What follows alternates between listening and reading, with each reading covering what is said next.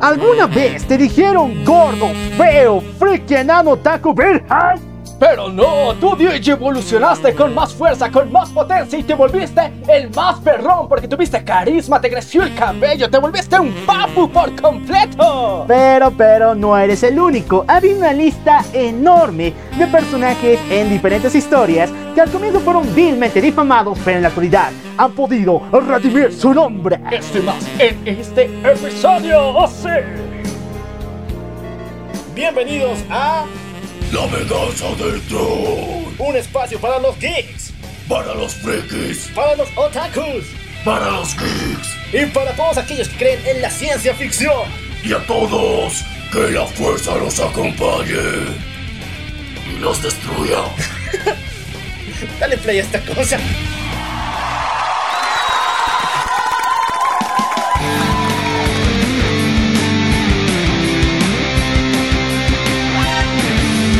Llegó el más duro en esto, recen el Padre nuestro.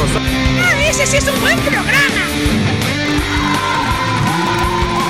Muy buenos días, buenas tardes, buenas noches, buenos viajes trascendentales, buenas fumadas poderosas, buenos topos para ti, también para mí, y buenas vibes para todo el mundo. Yo soy Llegó el más duro en esto, recen el El Padre nuestro. Y yo soy Maniac. y esto es... La fucking venganza del troll. ¿Cómo están chicos? Nueva semana del hermoso mes de noviembre. De Bolivia para el mundo, la venganza del troll, yo, yo, yo. Y Menia, ¿cómo estás, papu? Oh sí, empezando ya otra semanita más con las mejores energías para todos ustedes, enviándoles así toda nuestra fuerza, todo nuestro aquí, todo nuestro callo. Y con un tema- con un tema que realmente les va a llegar al cocoro. Porque sé que ustedes en algún momento se van a sentir identificados con una situación así. En donde nosotros éramos unos pinches adolescentes granurientos que no servíamos para nada con cero carisma. Pero de repente, la digievolución, el putazo de la adolescencia nos hizo convertir en todos unos papus. Y así le pasó a muchos de los personajes de los que vamos a hablar el día de hoy. Y bueno, si tú no eres de esos, vas a decir esto. ¡Ay, ya cállense todos! Ya, chicos, el día de hoy va a ser muy emotivo. Vamos a tener una lista de personajes fascinantes.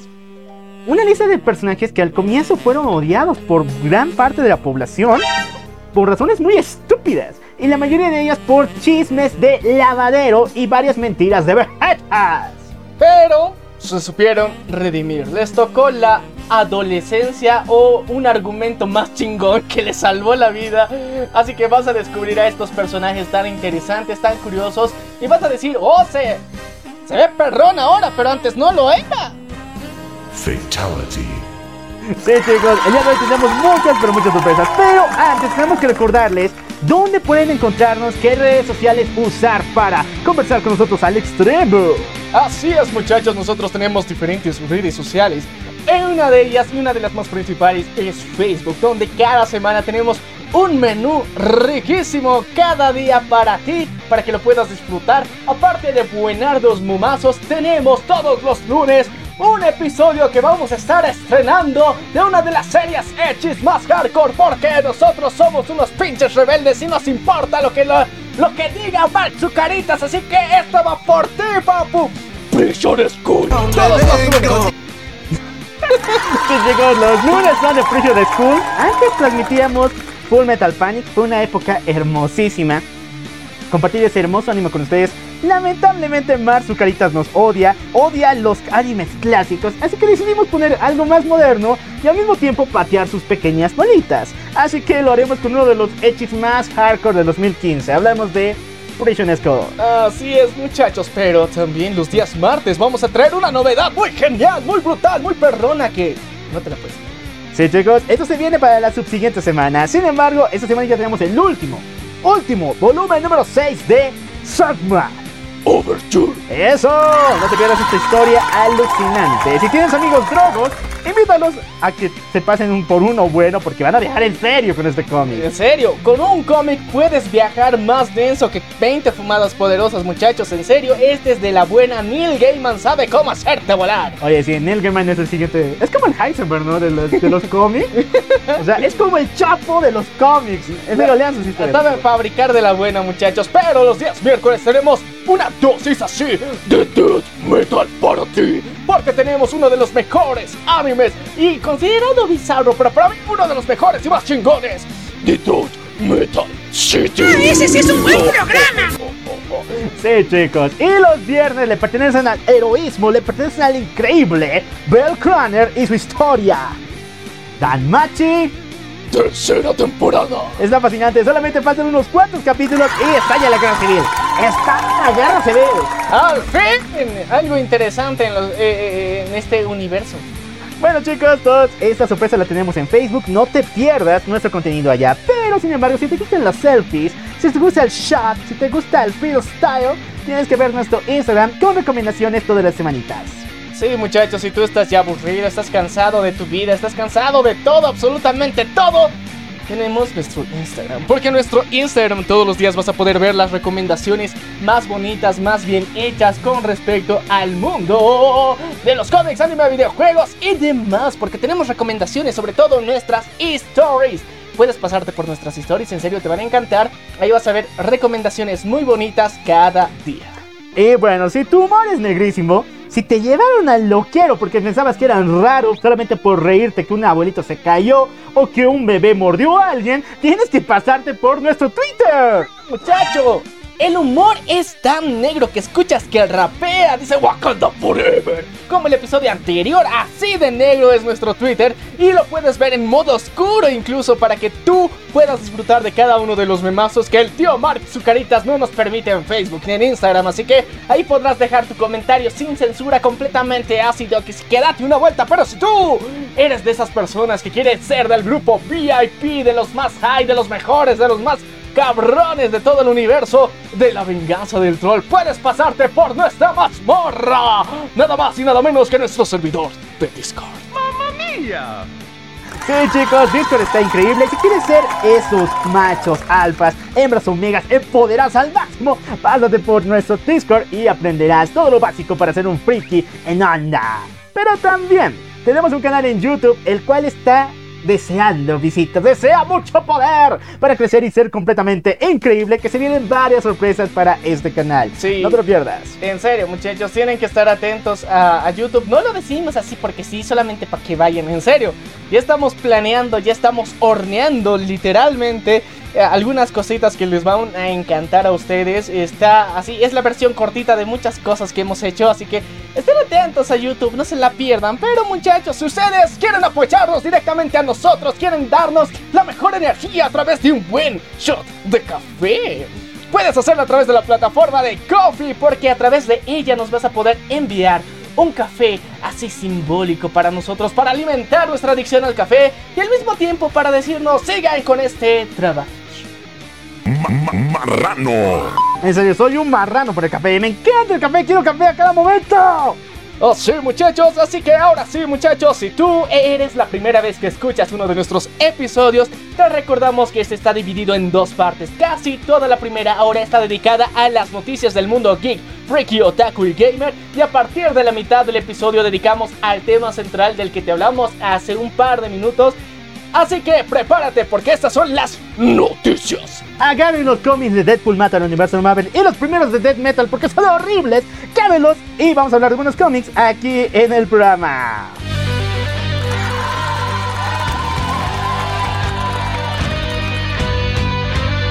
A ver, muchachones, que tenemos noticias del cómics para hoy. Chicos, chicos, chicos, esto está rumor, así que. shh,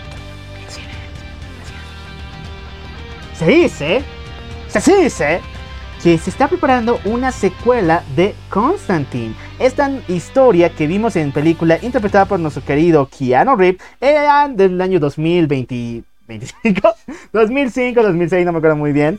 Pero esta película marcó un antes y un después en todo lo que refiere a series, bueno, Película. películas con antihéroes referidos al mundo mágico. ya que tuvo una presencia brutal, efectos alucinantes y una historia increíble. ¿eh? Se vio una secuela, ¿y qué creen? Con el mismo Keanu Reeves. Oye, pero mira, es que eh, me estás hablando de la mítica Constantine. Estamos hablando de esa película que todos la consideran y está en la categoría de película de terror. No de, de, de, de antihéroes o superhéroes. Está en la categoría de terror por la cantidad de referencias satánicas y malévolas que tiene. Así que muchachos, sí, el dios Keanu Reeves decidió apiadarse de nosotros y darnos una secuela. Y esto lo sabemos gracias a que el querido actor que interpretó a Lucifer en esta película ya ha confirmado que están trabajando en una en un guion para una próxima adaptación. Y eso acompañada también de que el señor Keanu Reeves ha decidido dejar de lado cualquier vínculo que tenga que ver con proyectos con Marvel.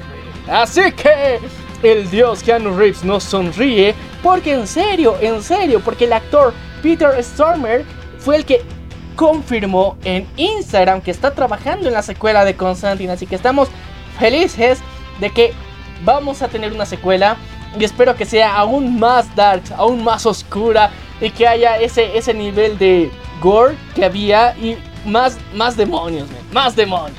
Me encantaría una adaptación de, de Demon, no, The City of Demon.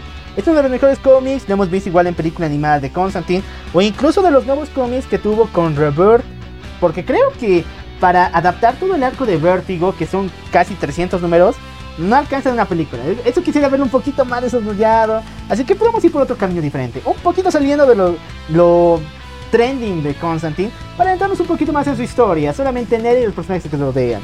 Sin embargo, aquí nació la gran pregunta. ¿A qué universo comprende las películas de Constantine? Si no sabían, eh, en, el crossover de Crisis en Tierras Infinitas también se puede ver un cierto porcentaje de este universo, o por menos referencias a él. Esto estaría fuera del canon y de las normas que tenemos ahorita en el universo de las películas de, de DC.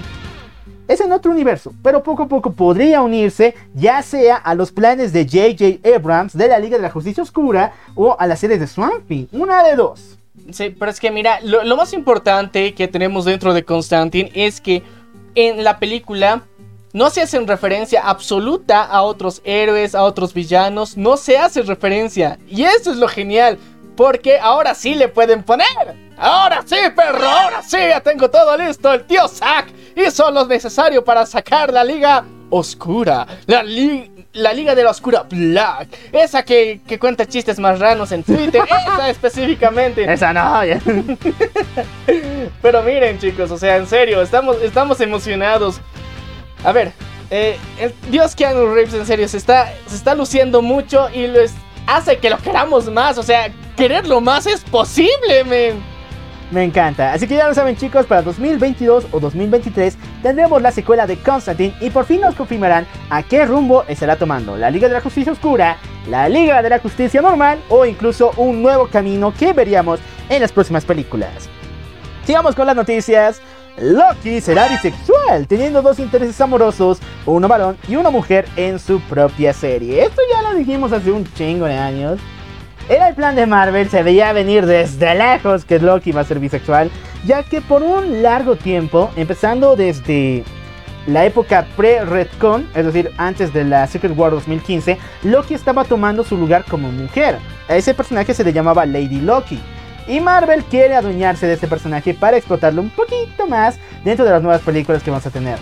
Sin embargo, escuchaba otras babosadas como que no solamente iba a aparecer Lady Loki, sino también iba a aparecer eh, Young Loki, el pequeño Loki, para lo que sería los Young Avengers. Y yo me digo, aquí se viene su nuevo Iron Man Now. A ver, otro personaje bastareado así por Marvel, bien feo. A ver, no, es que... Ah, ya. Este... Iron Man nomás, ya. Ay, sí, Iron Man nomás se me viene en la cabeza. Ahí dan su Iron Man 2 3.0, porque el siguiente es el Hombre Araña. Ya, a ver, eh, tenemos que aclarar algo muy importante. Uno, que sea bisexual.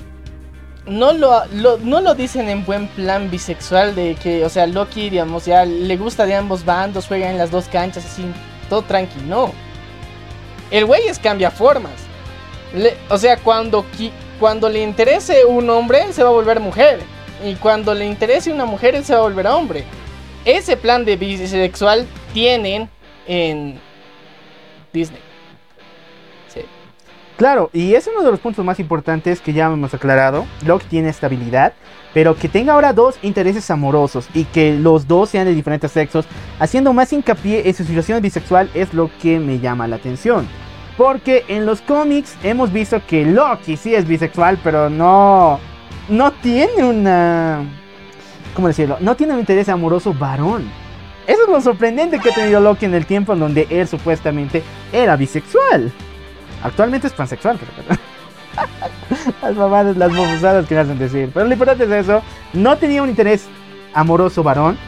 Y esta es una oportunidad muy única de explorar ese ambiente. Eso está interesante, pero en serio, o sea, DJ evolucionar de ser supuestamente bisexual a convertirte en pansexual. No sé, ya. E, Esa, esa atracción insana a convertirte y a que te guste el pan. Esos gustos son raros, che, ya. O sea, la- las personas les gusta este- e- estas madres, ya. Pero ya, eh, dejándonos así de mame. eh, esto es forzado. Por Disney. Sí. Bueno, esperamos que les vaya bien a Loki. Me, me gusta el personaje. No sé cómo irá en la serie, pero espero que no la frieguen. Y ya les dije que John Loki va, va a aparecer en Junk Avengers. Este pequeño Loki diablillo niño va a estar durante nuestros queridos eh, protagonistas adolescentes. Oye, sí, que va a estar interesante. Y bueno, eh, honestamente, pese a que sea bisexual, voy a ver la serie. Oye, bien dicho. Ya, vamos a seguir todavía con el universo DC. Porque, aunque es noticia de un videojuego, también hay que dársela. Uno de los juegos más actuales y sorprendentes de esta compañía, DC Comics, es ni más ni menos que DC Universe Online. Uno de los juegos MMO más populares en todo el mundo. Sin embargo, no hemos recibido muchas noticias de ellos. Los packs se liberan mensualmente o incluso año tras año. Pero este año decidieron explorarlo todo. No solamente dándonos a personajes de la empresa eh, Mashtown, Mashtown Comics, que ya hemos dicho su regreso. Son los de Static Shock. Y. ah, ay, no me acuerdo estos Pero son más o menos personajes basados más en, inclu- en identidades inclusivas. Que esos ya había en los 90 que son dueños de ese cómics. Estos personajes junto con Supergirl acaban de unirse para lanzarse en el nuevo pack de personajes dentro de DC Universe Online. Esa es la unión de la fe. Pero ¿por qué mejor madre otra vez? Sí, yo creo que sí. Mira, estamos incluyendo a personajes que tienen habilidades que si bien hay referencias en el universo DC, algunos las tienen potenciadas a lo chingón. Así que e- esto para ver en un videojuego yo creo que es genial porque mira, no solamente han de- decidido al estilo anime de eh, sacar las skins, la ropa para que le puedas poner y que se vista bien cool.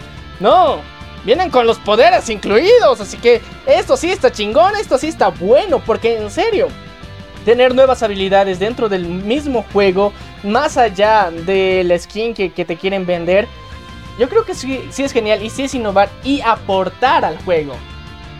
Bueno, me gusta y ya lo había dicho, Milestone es la nueva posición que está tomando DC Comics junto con Authority. ¿Qué le falta solamente para sobrepasar los niveles? Que traiga a los de a los Wildstorm, a los Wildcats y unirlos una vez más al universo de Reverse sería brutal. Todas las licencias que tiene DC una vez unidas en su propio universo. Al fin, yo creo que no estamos lejos de ver eso. O sea, la 5G se viene y hay Ah. cosas que van a cambiar mucho en el universo DC. Y yo creo que esas referencias se van a ver en los videojuegos también. Bueno, pasamos a otro tema de videojuegos. Lo siento mucho, pero en eso también están sonando todos los temas de cómics. Y esta dolió mucho. Esta fue como una patada en los bajos a Disney. Porque eh, Marvel Avengers se ha convertido en el peor juego de este año. Desde su lanzamiento ha perdido casi el 96% de sus compras en físico y varias plataformas se usan a colocarlas en su lista. Y es más, Square Enix, la compañía que produjo este juego, ha reportado una caída de regalías e inversiones debido a este suceso. Primero vamos por otro, por lo, por qué pasó esto. La viuda negra, hombre creo, ¿no? No, es por meter dónde están las rubias en Marvel. Ah, sí, también esa razón. Los diseños del personaje en el primer tráiler eran horrendos. Estaban mal dibujados, eran cuadrados. Después nos dieron un segundo tráiler que ya se veía más decente. Ok, dijimos vamos a comprar el juego, lo jugaremos. Cuando juegas el juego te das cuenta de que es una versión barata o por lo menos en tercera persona de este juego eh, Marvel Alliance. La misma mecánica, la misma forma de jugar, solo cambia la historia. Y te pasa que la historia no es nada buena. Donde pasan cosas bien estúpidas como que se muere el cabo al comienzo y después no puedes jugar con el Capitán América. ¡No mames! No puedes. No puedes porque está muerto. Solamente puedes jugar con Kamala Khan. ¿Qué? Yo no quiero la, la, la, la hindú, yo. ¿Qué? Árabe.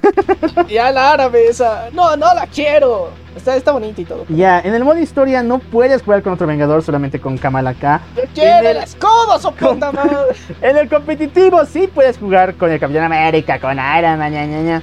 Pero no es tampoco que el servidor te aguante tanto. De hecho, hubo varios problemas en el servidor online para que pudieran conectarse y jugar en la línea de los Vengadores. Entonces, no, chicos, con razón se fue y es uno de los peores juegos de ese año. Sí. Pero, pero. Hablando del ratón, vamos a dar noticias de videojuegos en esta parte de hoy. A ver, dime, dime. Pues Max Morales ya salió el videojuego. ¡Oh, sí! Ya hay las primeras previsualizaciones. Hay los primeros. reino de los estúpidos! No, no sé por qué me interrumpiste, pero ya ahorita hablamos nuevamente. Estábamos hablando de nuestro querido Miles Morales. Ahora sí. Eh, nuestro querido Miles Morales le sucedió algo muy interesante. Su lanzamiento fue genial y obviamente fue junto con la nueva PlayStation 5. Todos se mojaron en los pantaloncitos porque eh, estaban esperando que este juego sea la verdadera hostia y pues realmente sí, lo fue. Las mecánicas del juego que están apareciendo con Miles Morales están increíbles. Los gráficos han mejorado bastante. Y bueno, la accesibilidad que te han mostrado dentro de la consola es, es también una de las mejores que hemos visto. Porque, o sea, antes veías que el mando era de, wow, qué cool, qué genial. Y ahora era de, ah, ahora tiene lucecitas. Pero ahora las lucecitas están justificadas, no mames, porque del mando, las lucecitas te indican la vida. No necesitas verla en pantalla.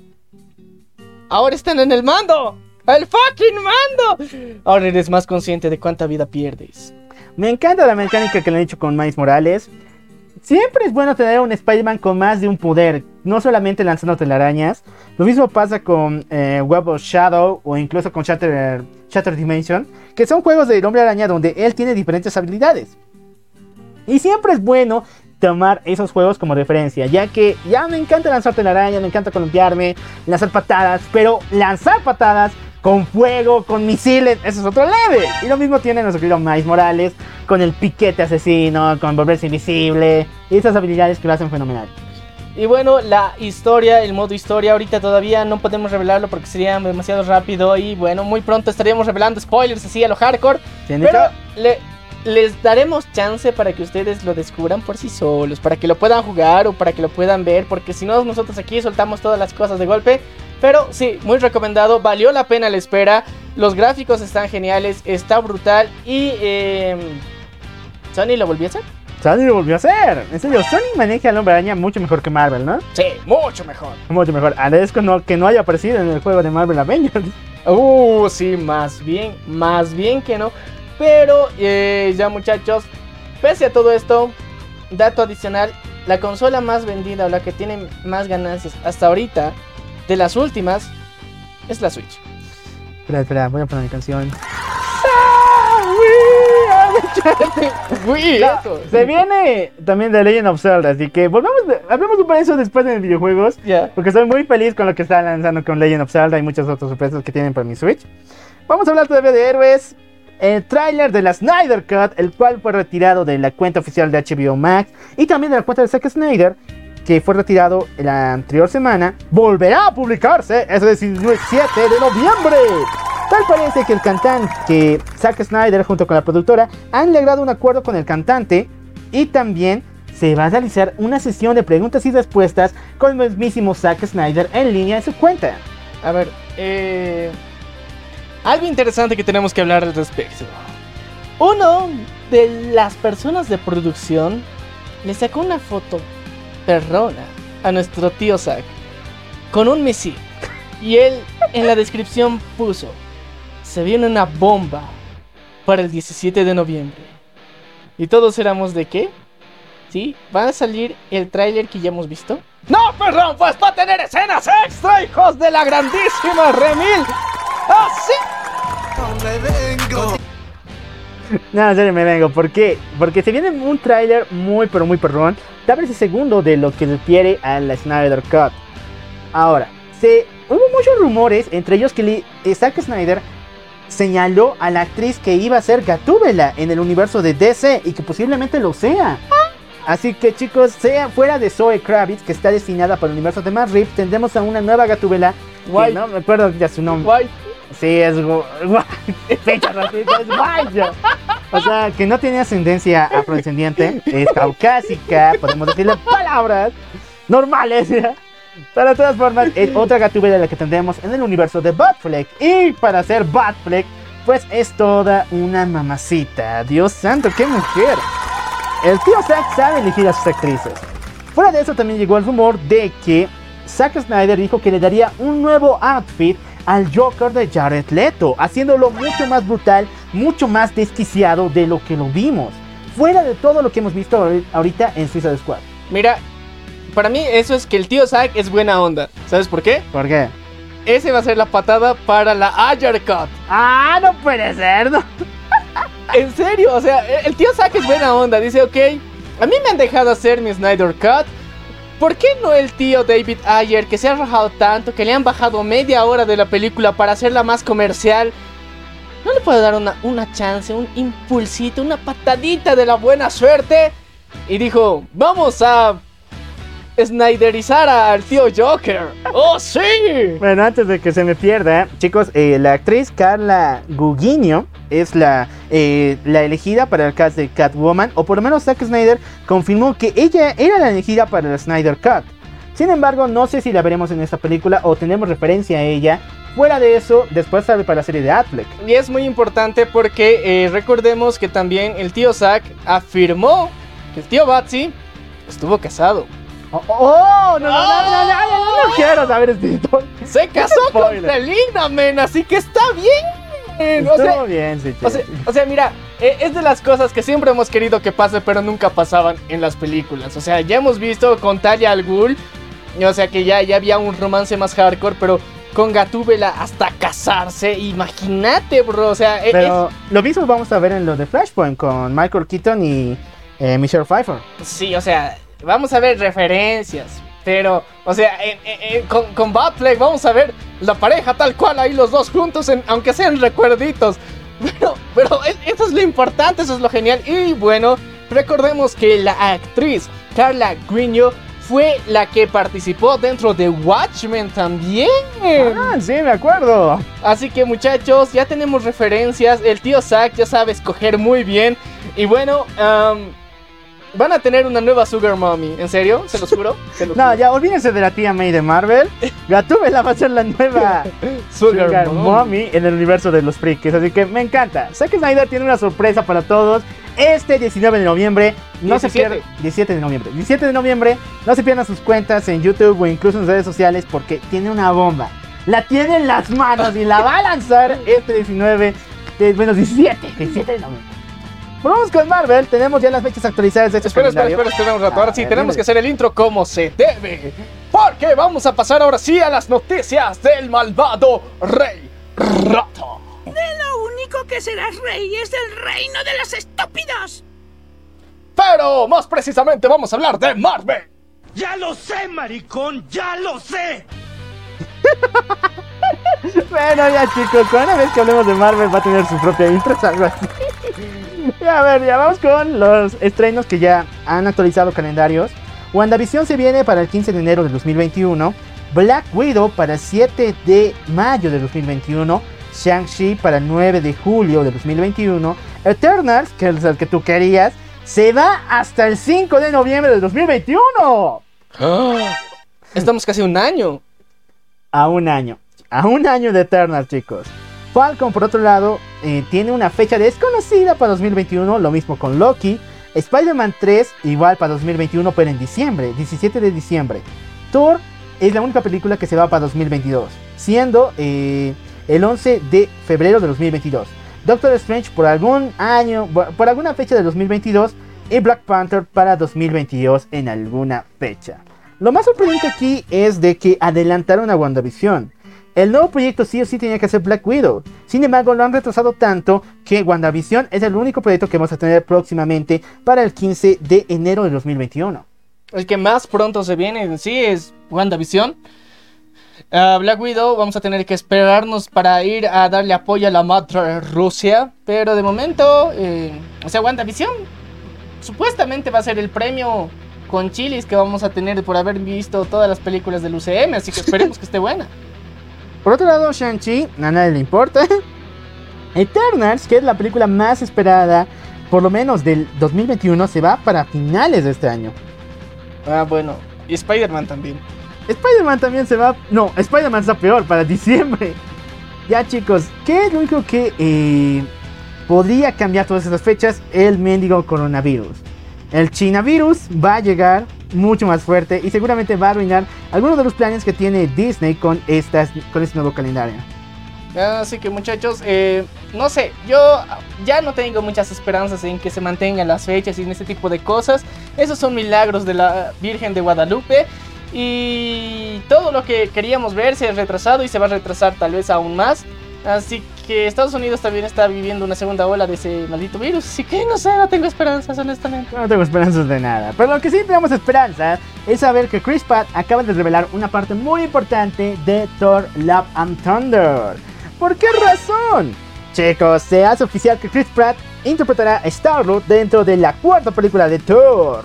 Así es, muchachos, nuestro querido Star-Lord va a regresar directamente hacia la próxima película de Thor Love and Thunder. Y también eh, nuestro querido Chris Hemsworth va a estar también presente ahí. Así que vamos a ver algo, algo interesante que está ligado con Guardianes de la Galaxia, volumen 3. Chicos, chicos, chicos. Ya lo hemos dicho el anterior, estaba en Wakanda Files, yo lo descubrí. Y si pasa esto, somos profetas, somos profetas. ¿Por qué razón? Hace una semana les dijimos exactamente de que eh, Justin Hammer en los libros de Wakanda Files seguía vivo y que estaba produciendo muchos más androides en la línea que le robó a Tony Stark. Dentro de esta línea se encontraban Crimson Dynamo, Diamondback y eh, Hurricane, que ahorita no me acuerdo bien su nombre otra vez, pero es un médico robot que hace huracanes. Este tipo es enemigo de Thor. Y por un lapso creímos que sería el nuevo villano en Love and Thunder sacrificando de la misma forma a nuestro querido y simpático Christian Bale, que interpretaría al villano principal. Ok muchachos, ¿qué es lo que pasa aquí? Mi teoría es de que vamos a tener a dos villanos en esa película de Love and Thunder. Primero Hurricane, que se enfrentará contra Star-Lord y Thor en esta línea de los Asgardianos de la Galaxia, que para mí es más como un chiste o algo por el estilo. Aunque en los cómics también es bien absurda la idea. Yo creo que el chiste de los Guardianos de la Galaxia va a tener como villano a este, a Hurricane. Y por otro lado, cuando Thor ya se deshaga de Star-Lord, volverá a sus andanzas normales, se encontrará con Jane Foster a la Tierra, volverán al espacio para enfrentarse a Bor. Así que mi teoría es la siguiente: tenemos a dos villanos dentro de esta película. Uno, Hurricane, y el otro, ni más ni menos que Bor, el dios carnicero.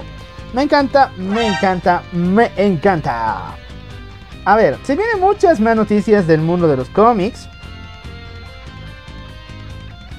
Esto ya es un poco más triste señalar. Hay varias teorías, personas, que comentan de que DC ya está en las últimas. Las puertas de esta gran empresa, de esta gran editorial, podrían llegarse a cerrar por la situación grave que está atravesando, no solamente por el coronavirus, sino también por una baja en lo que refiere a ventas y muchas, muchos otros temas que ha producido que varias personas dejen de comprar cómics de DC.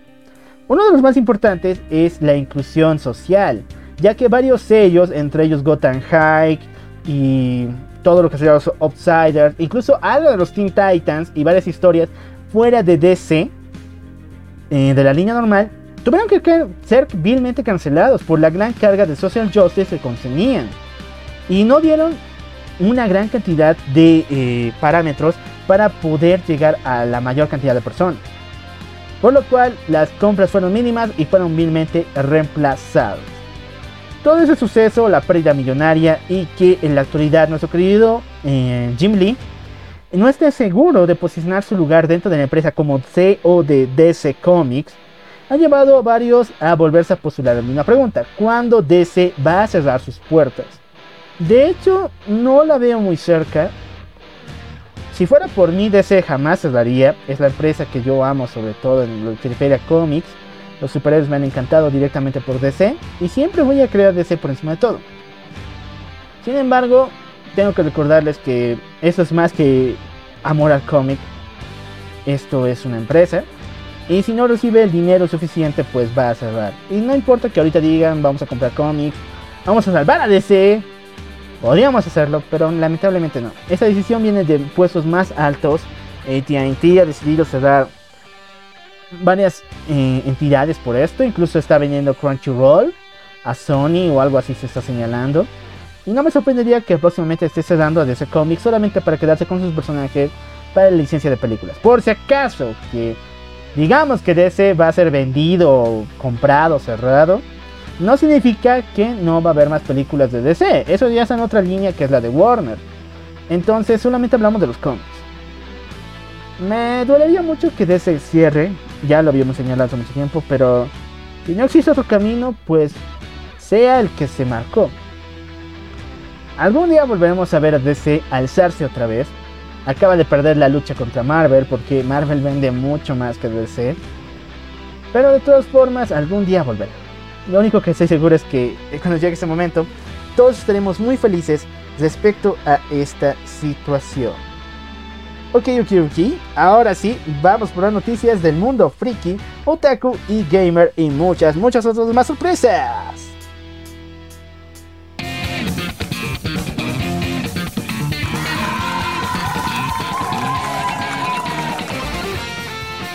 Vayan por sus orejitas de Mequito y también por sus colitas intercambiables y sus nia nia a cada momento porque se vienen varias sorpresas para el mundo del anime.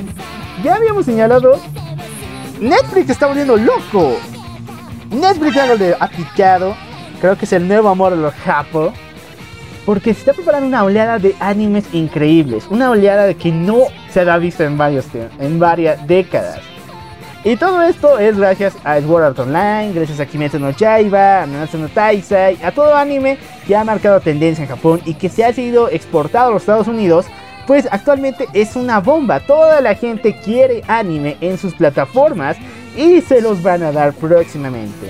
Sin embargo, las noticias siguen y siguen y se vienen muchas, muchas más sorpresas.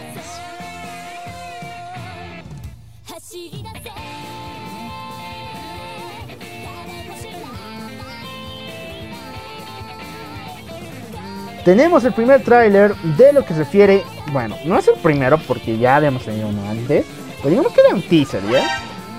Tenemos el tráiler oficial de Sword Art Online Progressive, el cual llegará para el próximo año, para 2021, a comienzos. Se acaban de confirmar que esta no será una serie como dijimos, sino más bien una película que explorará cómo sería Sword Art Online si fuera conducido, manejado o si viéramos por lo menos cómo inició Asuna en este juego. Primero vamos a ir por las tangentes, por la verdad evidente que nadie quiere ser. Y esa es ni más ni menos que Sword Art Online es mala. no, aparte de eso, que es una historia que no tiene Asuna de protagonista. Sword Art Online Progressive es una historia que nos habla acerca de Kirito, de cómo comenzó su historia en Sword en Aincrad y cómo fue su orígenes. Y de hecho salta varios temas para mostrarnos más a detalle cómo fue el avance, cómo creció, cómo aumentó sus poderes y cómo suceden varias situaciones. El hecho de ver a Asuna como protagonista me da mala espina. Ya lo habíamos comentado hace mucho tiempo, ¿por qué están recurriendo un remake en lugar de continuar con la novela ligera que es con el arco de Unity Ring? Primero Unity Ring no está completo, faltan todavía unos cuantos volúmenes para que recién termine y es peor que decir. Pero de todas formas, se puede llegar a animar. Por la oportunidad que tiene Sao, se puede llegar a animar. Sin embargo, ya hemos dicho que hay una disputa de poderes bien brutal entre lo que refiere a Crunchyroll o HBO Max, como quieran llamarlo, con lo que sería Netflix. Netflix ahorita tiene los derechos de las primeras dos temporadas de Sword Online. Puede hacer lo que le dé la gana con estas. Puede producir live action, puede venderlas, puede hacer ñaña, pero no pueden eh, no pueden trascender a eso. De hecho, este año recién se ha estrenado la primera parte de Sword Online Unification por un convenio que tuvieron con Crunchyroll. Y por otro lado, ay, ¿por? Crunchyroll sí tiene los derechos de Alification y de las próximas secuelas que se van a lanzar de Sword Online. De hecho, esta película sí está hecha por ellos. Por lo menos en la distribución nacional. Bueno, distribución internacional. Ay, perdón. Ahora, ¿en qué lado va esta disputa de poderes? Crunchyroll quiere lanzar su propia línea de Art Online sin tener que recurrir al material que posee Netflix. Así que en los próximos años veríamos no solamente una película de Prototype, sino muchas más, donde nos cuenten cómo fue la primera y segunda temporada de Sword Art Online, pero de otra manera, donde podamos ver algo que no refiere a que contrates Netflix para verlas. Y si han notado el detalle y la gran diferencia entre eh, Sword Online de las primeras temporadas con las últimas, se van a notar ese pequeño que parece el poder inclusivo, el poder de Asuna, sobre todo el guion, y la importancia que le han dado. Bueno, yo señalaría de que se basa más en el asunto de que la estamos seleccionando a ella como protagonista para esta nueva película. Entonces sí chicos, se viene una disputa muy fuerte de poder por los derechos de esta compañía. Pero esta historia, mejor dicho. Ok, del mundo del anime no tenemos mucha información. De hecho, ahora sí tenemos la última. que es. Se revela el título en español latino. Como si fuera otro español. en español de la nueva película de Pokémon. Hablamos de Pokémon Los secretos de la selva. Recordemos que su historia ya tenía título en japonés que era Pokémon Coco. Sí, pues, Pokémon Coco. En serio, así como lo escuchan, así como si suena como musical de Disney, eso era Pokémon. Yo no entendía bien el título, nada tenía que ver con Coco o con Pokémon una de dos, pero tenía por menos sentido, era dinámico. Sin embargo, como siempre, los traductores de títulos aquí en este lado del charco le gusta arruinar ese feeling intenso que tienen. Lo han llamado Pokémon Los Secretos de la Selva. Mayor explicado no hay, sin embargo, ahí ya se pierde el sentido de que rayos era Coco. ¿Qué rayos era Coco? Eso solamente lo van a entender las personas que vean esta película de Pokémon en su idioma real, bueno, en su primer idioma que es el japonés. A ver, eh, o sea, versión Coco, Coco, Coco. Sí. A ver, es que Día de la Primavera, Día de los Muertos, Coco. No sé, ¿qué, qué onda con, reunir festividades, Coco? Yo no sé, pero así se llama, así se llama en japonés. Mientras tanto en español se llama Los efectos de la selva. Y bien, con esto termina todas las noticias del mundo del anime? ¿No tiene más? Sí, la, la boda de Novita. A ver, cuéntamela, cuéntamela. A ver, muchachos, si bien aquí, aquí nuestro querido Loco Alfa ha estado aquí bien contándonos las cosas que han pasado, pero hay un suceso que ha marcado un cambio, un antes y un después, un cambio generacional que es el gran y único aniversario de uno de nuestros mayores héroes del mundo, de la historia. Ah, bueno, de alguna forma es como como el Timmy japonés. Vamos a decirlo así. Digamos que es el Timmy japonés porque recordemos que nuestro querido Novita fue antes que los padrinos mágicos. Fue mucho antes. Y sí, tenía un querido ser esclavizado al cual eh, lo cedían todos sus deseos y caprichos, el cual era el querido Doraemon. Pero pues es un aniversario muchacho. Ya está grande, ya está re viejísimo. Y no solo eso, sino que aparte uno de nuestros chips así más, más, más old se está por cumplir. En serio, en serio muchachos. Ay. Esta es una historia muy bonita. Y a la vez triste porque literalmente lo vimos crecer al desgraciado. Ay, ya me pongo, me pongo muy nostálgico. van a disculpar. Porque eh, recordemos que se está estrenando la nueva película de Doraemon por sus 50 aniversarios. Ya tiene 50 fucking años de los cuales ha pasado. Y esta nueva película de la que ya habíamos hablado anteriormente, que es Stand By Me Doraemon 2. Eh, Doraemon, bueno, Novita se nos casa con Shizuka. Sí. Y están todos ahí bien viejos, supuestamente ya mayores, digamos, mayores, eh, acompañándolo. Y el suceso y lo que es más noticia, que aparte que esto va a pasar en la película y semejante spoiler ya te lo tragaste, es que eh, actores de doblaje y celebridades de Japón han empezado a subir a Twitter videos felicitando a la feliz pareja. Y esto es lo que ha cambiado por completo el ambiente que se tenía en previas a esta nueva película. Sí, es el aniversario, sí. Novita se nos casa y sí, Japón está de fiesta. Habrá sido un año de miseria, no se hicieron los Juegos Olímpicos y todo eso, pero la fiesta no se detiene porque Novita se nos casa y es un hecho histórico para Japón. Ay, en serio, eh, la forma en la que los ah, actores de doblaje, las celebridades japonesas lo están contando, te hace sentir de que de verdad esto, esto es histórico. En serio es histórico. Yo lo siento, ustedes lo sienten. Novita se nos casa. Ya. La, lean el manga. Ya, chicos. La, no- la boda de Novita sí es emocionante y todo. De hecho, nunca la hemos visto animado antes. Siempre hubo referencias de que se iban a casar. En las tres pinches temporadas hay el mismo capítulo donde Doraemon viaja al futuro, le muestra a Novita que se va a casar con Shizuka. Pero siempre se queda ahí. Por lo menos la tercera temporada terminaba en que eh, Novita veía cómo su versión futura ingresaba al- a la a la iglesia para casarse con Shizuka. Y solamente se quedaba ahí. Nunca vimos el evento. Nunca vimos qué pasaba después o qué rayos sucedía.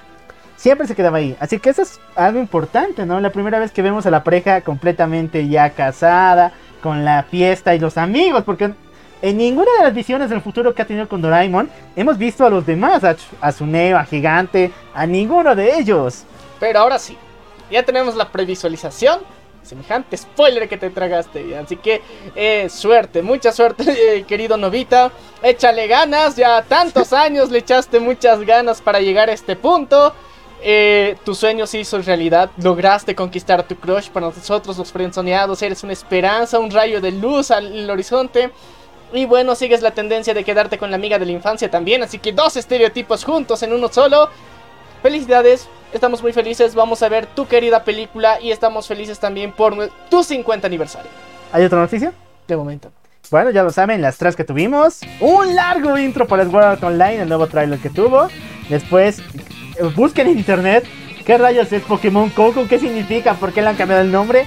Y ahora sí que estamos de fiesta por el cumpleaños de. El cumpleaños. la boda de eh, Novita y Shizuka. Y el aniversario de Doraemon 50 años. Ahora, men, dime, ¿tienes noticias del mundo de videojuegos? Técnicamente ya los dimos. Esto fue para aumentar. Esta semana no hubo muchas noticias. Así que saltamos al mundo normie. Porque esta semana sí hubo noticias normie de varios, varios temas.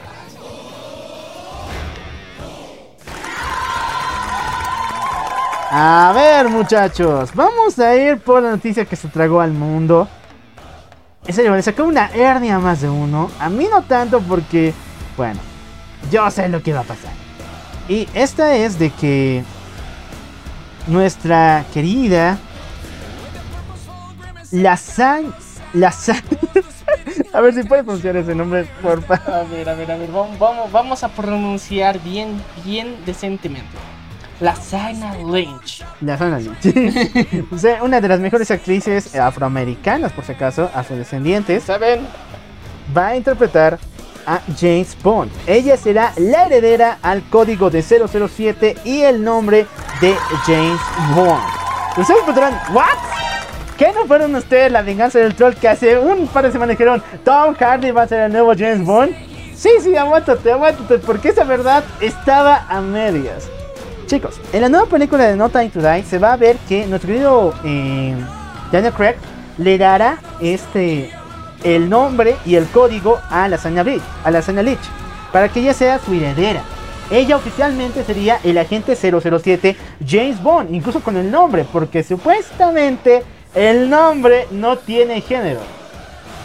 Ah, ok. James. Hola, James. Ah, No, pues sería Jamie. Jamie, pues. James, pues si no lo conocían, la versión femenina de James es Jamie. o la versión no neutra. neutra. Entonces cambiaría a ser Jamie Bonds o por lo menos James, James Bond.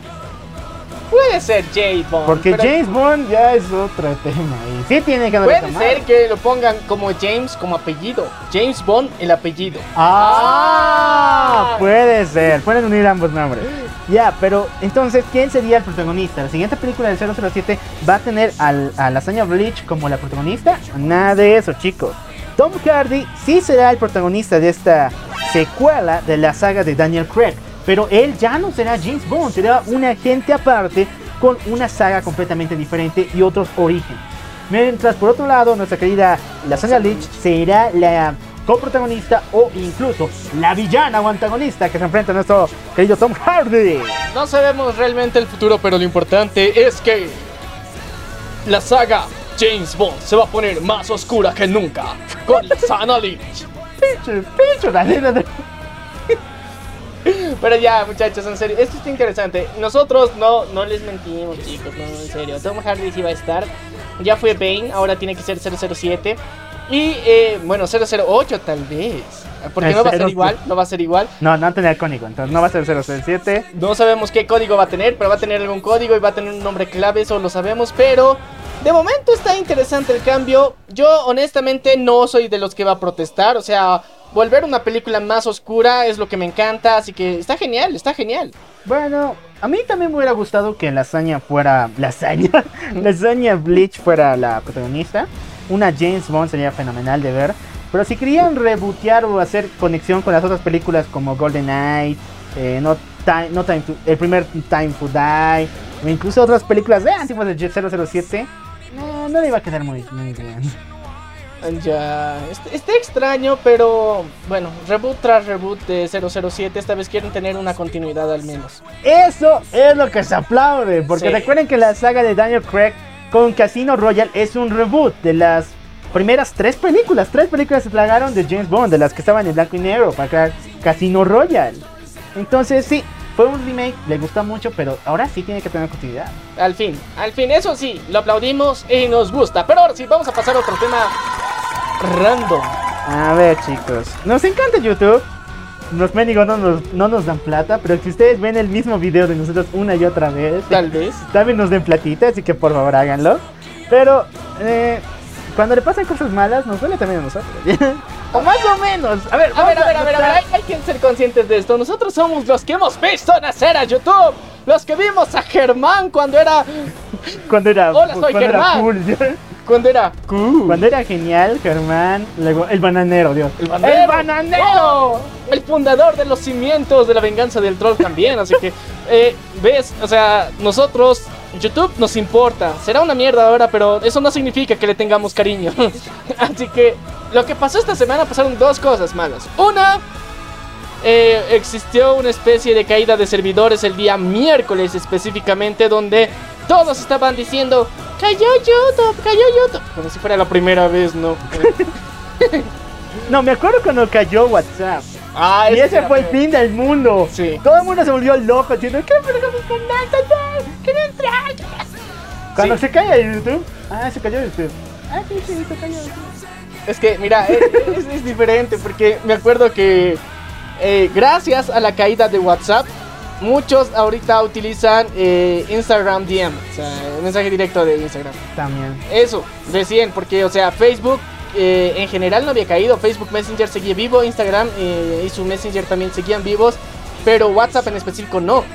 Pero eso le dio ventana de oportunidad a otras cosas. Pero ya, en esta ocasión YouTube cae, todos estaban locos y era de... Toda la economía de España se va a ir a la shit.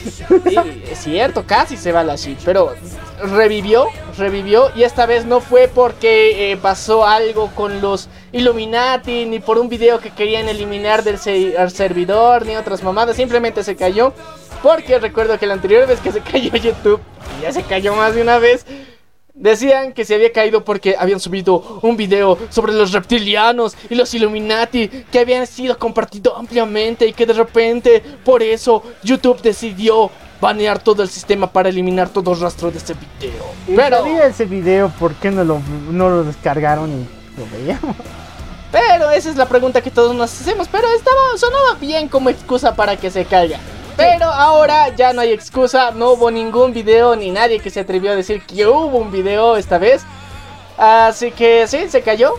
pero horas más tarde volvió. Así que eso fue una de las noticias básicas. Pero luego, La segunda es de que este año 2020 va a, cancelarse el YouTube Rewind 2020.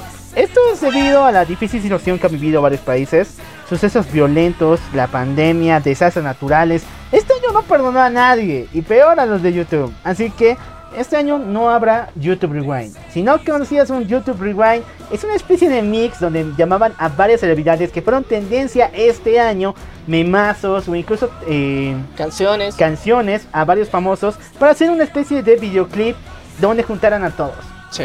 Era muy genial 2013, 2014, 2015 fue eh, ya pasable.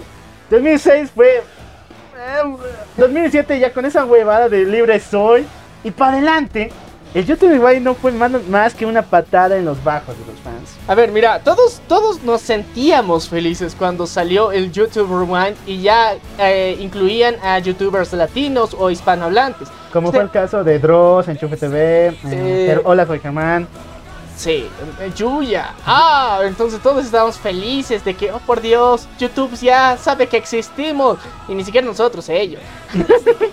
Maldita sea. Pero aún así estábamos felices y orgullosos por ellos. O sea, no nos pueden decir envidiosos. Pero el punto es de que cada vez iba DJ evolucionando mal esta mamada. Así que eh, el del año pasado fue el asco total. Ese fue el cherry del pastel. Fue el video con más dislikes que tenía YouTube. O sea, ningún canal de YouTube tenía tantos dislikes como el video del propio YouTube. Y eso es poco decirlo, porque hay ñatos que meten cualquier tontería en YouTube. Sí. Fanfics enfermos que tienen más likes que el mismísimo. que- No, tienen más likes. O sea, son más queridos que el mismo video del YouTube Rewind del año pasado de YouTube. Sí, eso, eso fue horrible. Es que mira, uno de los errores más grandes que cometieron es meter personajes que nada que ver con YouTube en YouTube. ¿Y eres de qué? O sea, ese, ese pendejo está en Twitch. O sea, no, no tenía nada que ver y lo metían. O sea, metían a celebridades de Hollywood en YouTube. Pero YouTube no es Hollywood. eh, O sea, muchas de las cosas y de la esencia que era YouTube ya no tenía sentido y por eso también eh, cada vez era más odiado. Bueno, también otro de los temas más estúpidos del año pasado. Creo que el año pasado fue el peor, ¿no? 2019. Sí. Fue que no tenían una, un mix digno. O sea, ni siquiera tenía mix. Era una canción solo de pasada con los testimonios de los nietos hablando. ¿Y, y por qué querías ver eso? Fue un asco, fue un asco, fue el peor YouTube Rewind de la historia. Así que eh, fue feo, pero este año era de que, ok, tal vez vamos a tener la alegría de ver buenos memazos de tun, tu, tu, tun, tun, tun, tun, tun, La marcha de la muerte. Sí, pues, o sea, no, eso necesitábamos verlo. O sea, había muchas referencias que utilizar, pero bueno, entendemos el respeto que quiere tener YouTube. Hubiera sido interesante ver, o sea, hubieran hecho con pura videollamada, o sea, hasta temático iba a ser. No, no había mucho conflicto con eso, pero respetamos la intención con la que han hecho. Pero eso no significa que no haya YouTube Rewind. Porque gracias a nuestros queridos compitas de Facebook, nos dimos cuenta de que sí, pese a que YouTube no va a hacer su YouTube Rewind, hay muchos YouTubers del mundo que van a hacer su propio YouTube Rewind de las mejores cosas más chingonas que sucedieron en Latinoamérica o Hispanoamérica en general para que tú puedas conocer las mejores tendencias y revivir esos momentos tan chistosos. Así que si YouTube no lo hace, los latinos lo hacemos a huevo. Yo les sugiero que, vean el meme Rewind, que es el que se publica en, los canales de YouTube, que es brutal. O sea, si quieres verlo más chingón, es el meme Rewind, con todas las onceras que hicimos este año. Y una edición, no sé quién les paga o con qué pasión lo hacen, pero les sale brutal. En serio, muchachos, gracias. Ese fervor, ese, ese, esa motivación que tienen para hacer todo esto. Nos encanta y YouTube no lo hace chingón, lo hace del asco, pero nosotros lo hacemos más genial y en serio un aplauso más para ustedes. Se lo merecen. Ahí va su aplauso. Eso. Bueno. Ya son... ¿Hay más noticias? Ah, sí. A ver, chicos, la anterior semana nosotros estábamos aquí con todo el hype, con todo el humo hacia el cielo, diciéndoles de que la tóxica de Amber Heard estaba, estaba haciendo cosas malas y que había ganado supuestamente el juicio y de que, o sea, estamos hablando de muchas cosas. Esta semana me entero de que Amber Heard dice, están lanzando campañas pagadas para ofenderme y difamarme. Y yo digo, ¿a ustedes les pagan? A mí personalmente, yo no he visto plata para no difamar a Amberhead. O sea, si me pagaran para no difamarla, yo les digo aquí en la cara, me están pagando para hacerlo. Y Para difamarla, sí. No, Ni para, difamarla, ni para no difamarla. No nos pagan para nada. Se lo ha ganado la pendeja solita. Así que, Ni yo. eh, ¿qué demonios está pasando con Amber Heard? No sé, está buenarda, eso siempre lo decimos. Nunca podemos. No, eso no se cuestiona. O sea, hay que decirlo en cada video porque es verdad absoluta. Es una verdad absoluta. Pero- Está buenarda, pero lo tóxica no te lo quita nadie. O sea, eres uranio vivo. Lo que sí ha llegado a comentarse, y esto volviendo al ámbito de los superhéroes, es de que eh, Warner escucha a sus fans. No siempre, pero. y no de la mejor manera, pero lo hace. Y tarde. Lo importante es de que sí, muchos fans han pedido que se retire de Aquaman. No se lo va a hacer, pero sin embargo le van a quitar mucho tiempo en pantalla. Pero Warner, según ella no. Bueno, eso también. Warner quiere quitarle todo el tiempo en pantalla para que poco a poco sea relegada de protagonismo a una segunda fila. Pero, pero, Posiblemente. Mi- A ver, mira. Yo ya digo así. Eh, ya lo habíamos dicho anteriormente, esta es nuestra teoría super hack. Warner le dice, ok, supuestamente has ganado hasta ahorita de momento, aunque el público te odia. Pero digamos que lo que has ganado vale más. Filmaremos unas escenitas ahorita de la Snyder Cut, ya las filmó. Filmaremos, vas a tener un super protagonismo para la Aquaman 2. Pero te mueres. Pero te mueres. Ahí está, ahí está el truco. Y eso ya lo habíamos dicho hace un montón de meses. Porque es lo que quiere Warner, quiere alejarse todo lo máximo de las eh, Toxicidades. toxicidades y Polémica. también de la polémica que se está haciendo de este caso hasta que tengamos la última palabra. Entonces, ahí va chicos. ¿Quieren ver a Amber Heard? La van a ver, pero con un tiempo bien reducido y posiblemente bien muertita. Sí, pero luego va a venir alguien más buenarda a sustituirla y Jason Momoa va a ser lo suyo. Yo creo que Jason ya no me... Yo creo que Aquaman ya tuvo de amores. Por lo menos. Es que Aquaman tiene muy mala racha con los amores. Lo sabrán los que han leído los cómics, otra vez hablando de superhéroes, pero tiene muy mala. Así que yo creo que se va a centrar mucho más en su papel con Aquaman. Eso sería brutal. Ver por fin al maestro enseñando al logro. Eso, eso puede ser interesante, pero ya sabes, la motivación eh, femenina va a estar ahí. Ah, más no, que pero presente. Aquaman tiene a todos. O sea, Pero yo ¡Hola! Es toda, Dios. ya, pero nues- nuestro querido rey de Atlantis también tiene que tener pues, lo suyo, men. O sea, tiene un montón de sirenitas por ahí, ¿eh? Pero una en especial le tiene que robar el cocobro después de la tóxica que se muera. O sea, sabemos que va a haber algo más que tiene que hacer, pero hasta mientras, eh, Warner, preparamos un casting bien mamalón para que estemos felices, nada más. Bien, ¿hay más noticias? De momento no, muchachos, así que eso fue todo por el día de hoy en lo que respecta a noticias. Ahora sí, ve por tu almohada, trae tus antidepresivos, porque vamos a hablar de una lista de personajes difamados en sus comienzos, pero que actualmente son la mera hostia.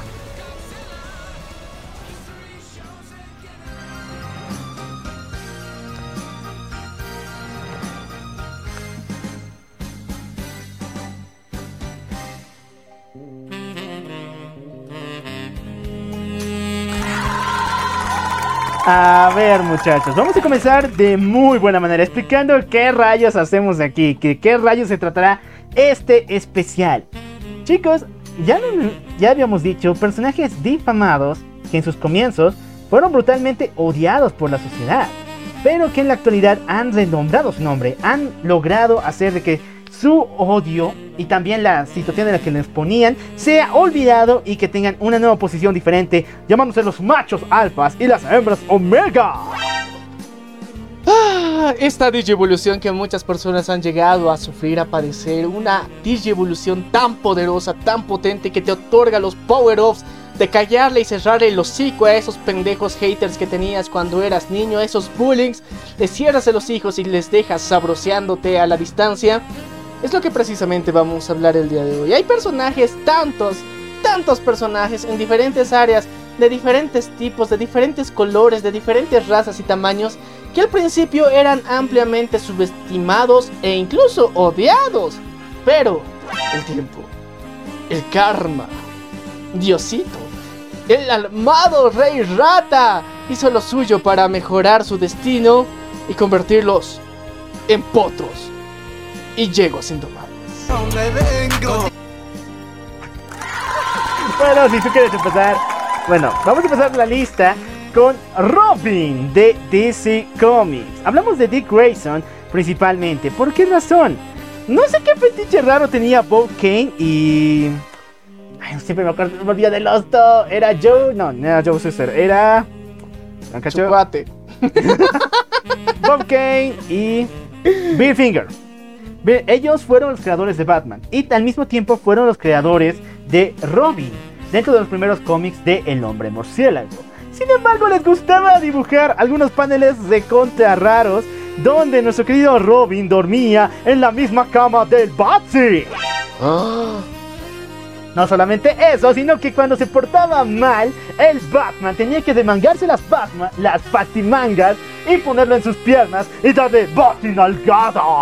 Las patinalgaditas. qué duro. En serio, estuvo brutal. No sé qué rayos les pasaba a estos dos, pero hay varios paneles así.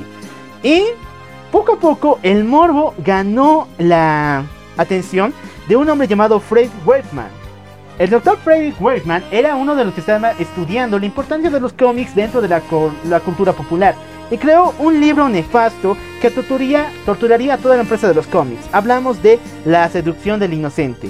En ella lo dijo con, sin pelos en la lengua.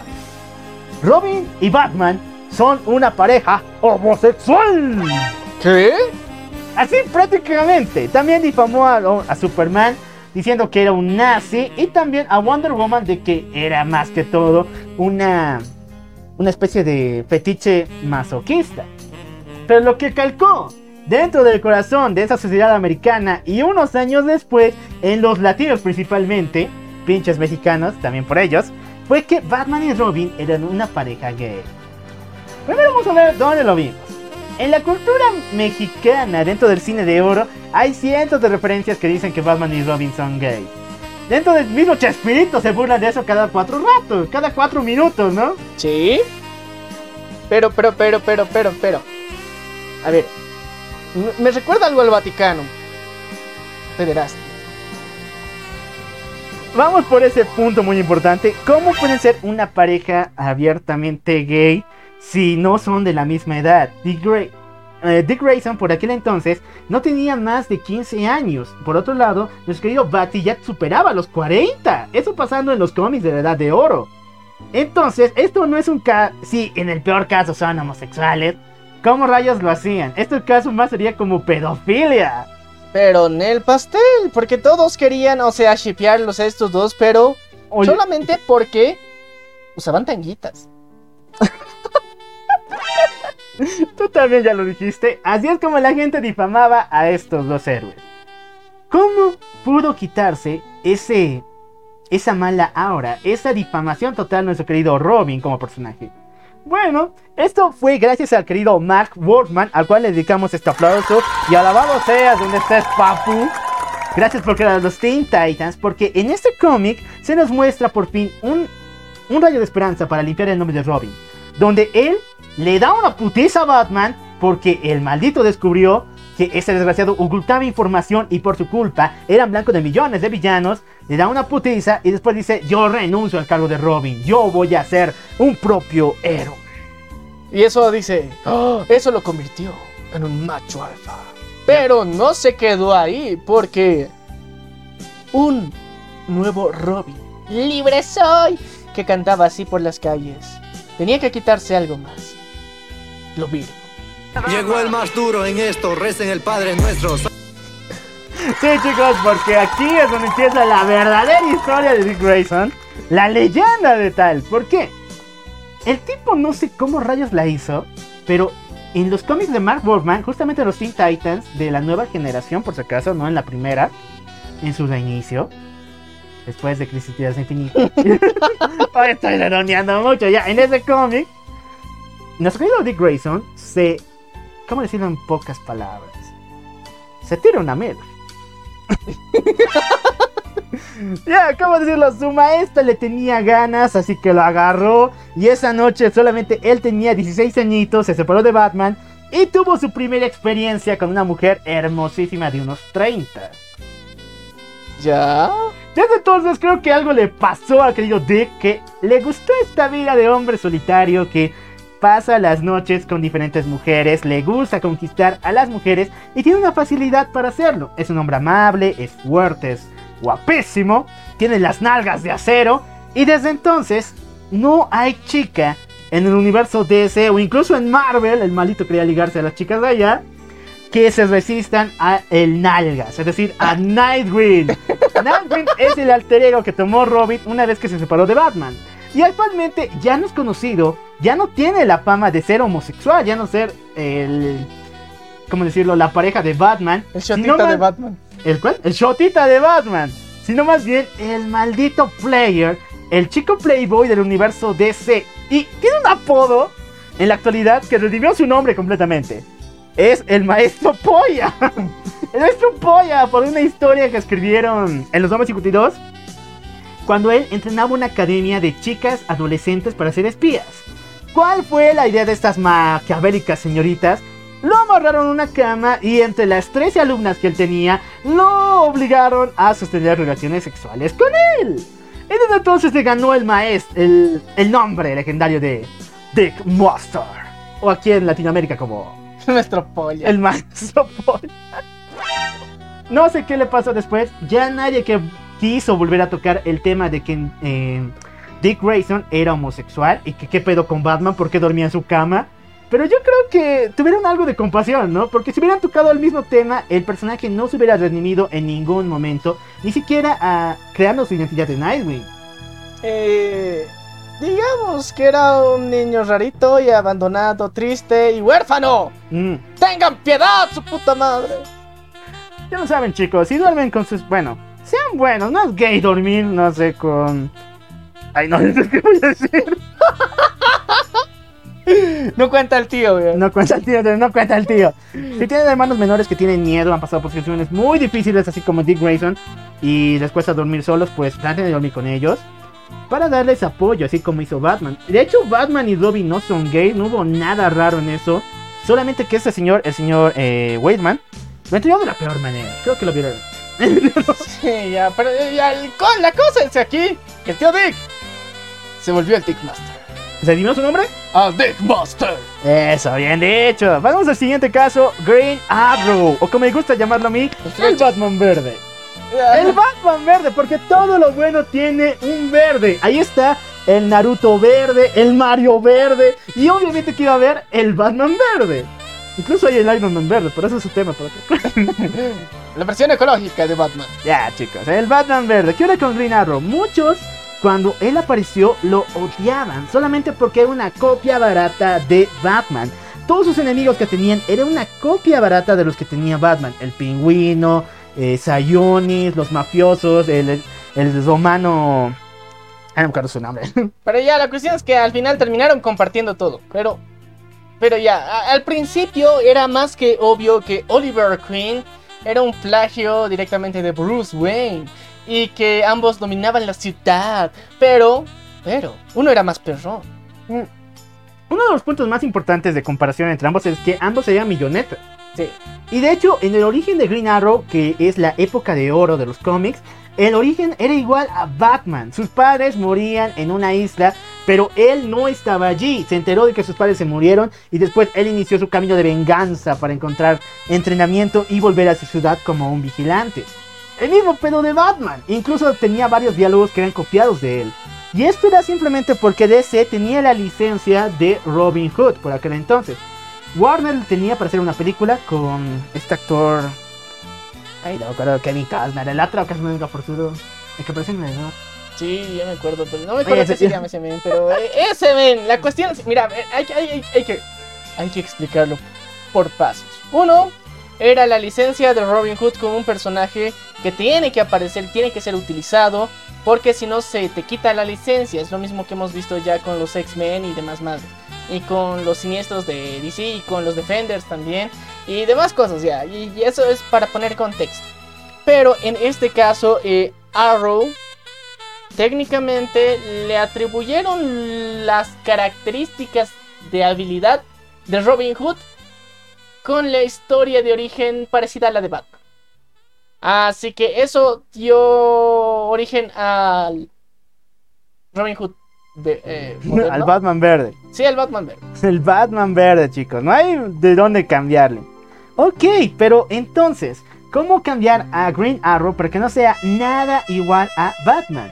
¿Qué tal si lo volvemos comunista, pero de esos que apoyan al Che? Che. Al Che, al Che Guevara. Che. Che. Che. Chicos, aunque no me lo crean, Che, para la segunda oleada después de Crisis en Tierras Infinitas, Green Arrow cambió de forma brutal, porque cayó en la pobreza extrema, perdió su compañía, perdió a su familia y fue expulsado hacia los barrios más bajos de su ciudad. Allí se encontró con una banda de personas que sobrevivían, de personas que robaban para poder comer, y él tuvo que instruirlas y cuidarlas para que la policía no les hiciera daño y tuvieran una chance de sobrevivir. Entonces, poco a poco su actitud cambió para apoyar al pueblo, no a la mayoría eh, adinerada, como él señala, sino a las personas que en serio lo necesitan. Y de esa forma se fue que cambió con Batman, porque si no ven los cómics de Batman, sabrán que Batman solo se ocupa de una parte de la ciudad y después el resto de los lugares pues está zona de muerte.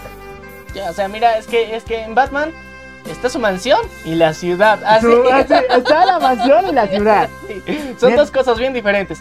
La mansión toda pulcra, tiene helipuerto, tiene casa a domicilio, tiene internet, tiene wifi, tiene la paticueva, todo bien cool.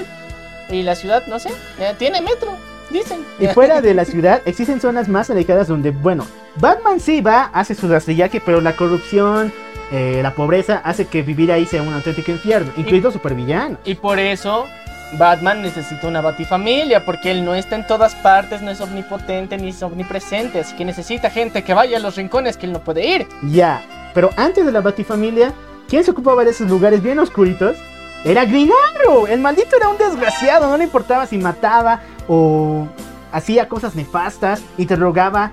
Era como la versión del Punisher, pero un poquito más apegada a su realidad. Era un poquito más benevolente como el Punisher. Ya, a ver, eh, pero pensándolo así bonito, o sea, e- era la versión de un político latino. ¡Eso, bien dicho! ¡Eh! Y para mayor, ¿qué crees? Luego de atravesar esta faceta donde Green Arrow es el justiciero de la sociedad, de los pobres, de los más marginados, él recupera sus ganancias, se vuelve rico otra vez y se vuelve en el alcalde de su ciudad, Ciudad Starling, y le da una nueva oportunidad a las personas de bajos recursos. Lo que no hizo Batman en toda su sagrada vida, lo hizo Green Arrow en sus pocos cómics que hay de la nueva era que tuvo. La logró. La logró en serio. Y hoy en día saben diferenciar muy bien a Batman del Batman verde.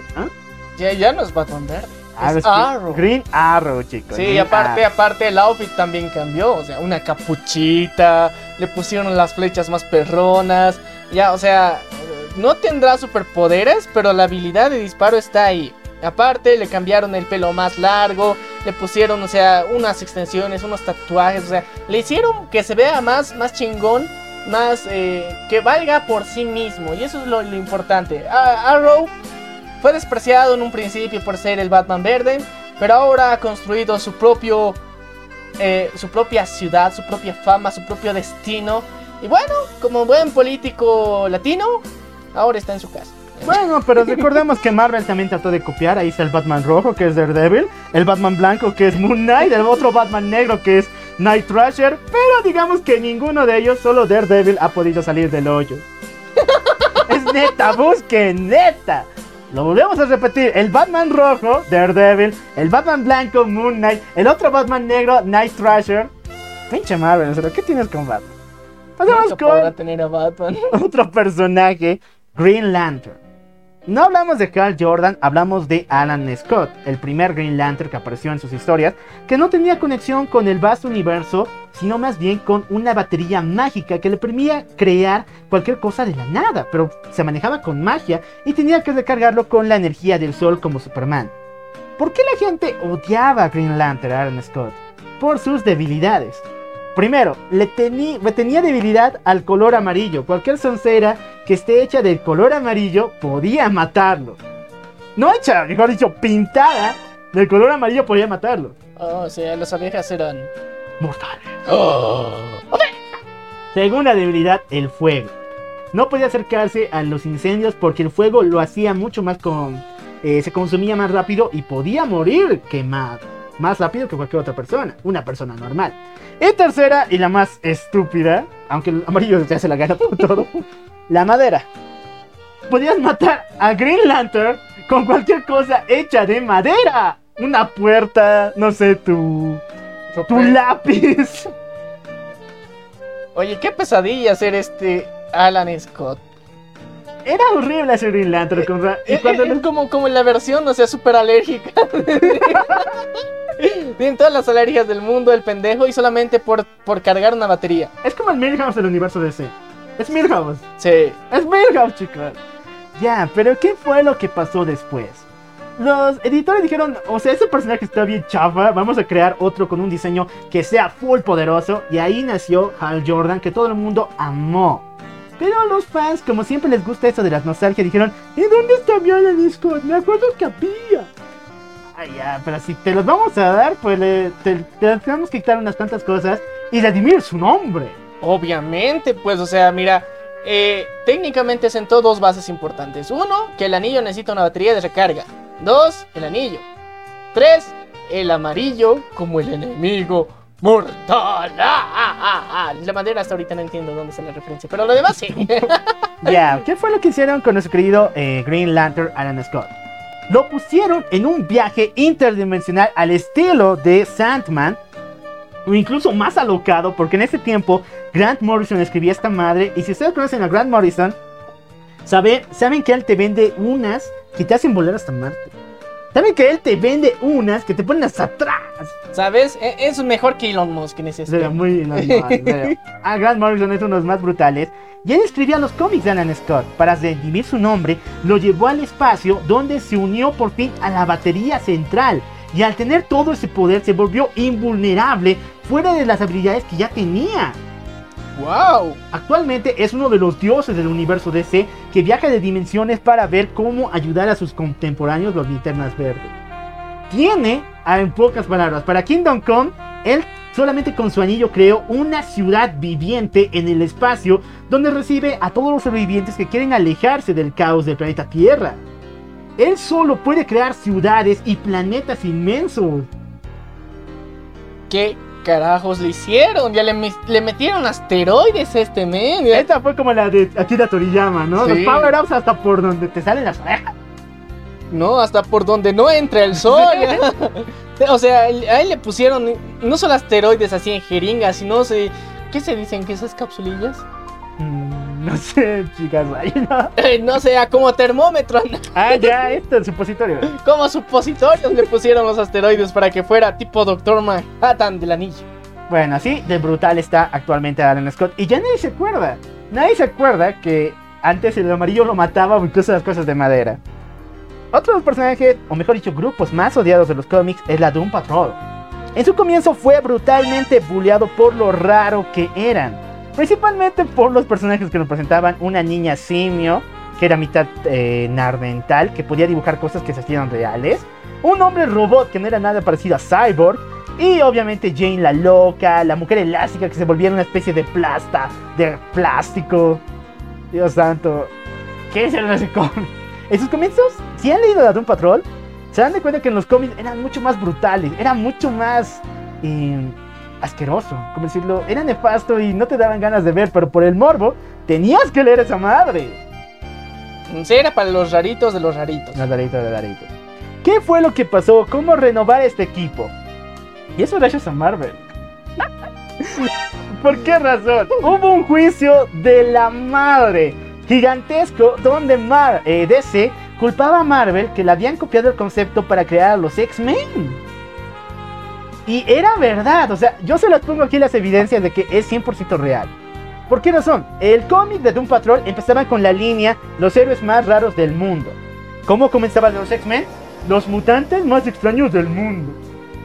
En el cómic de Doom Patrol se ve al equipo encabezado por Charles Javier, un hombre eh, en silla de ruedas.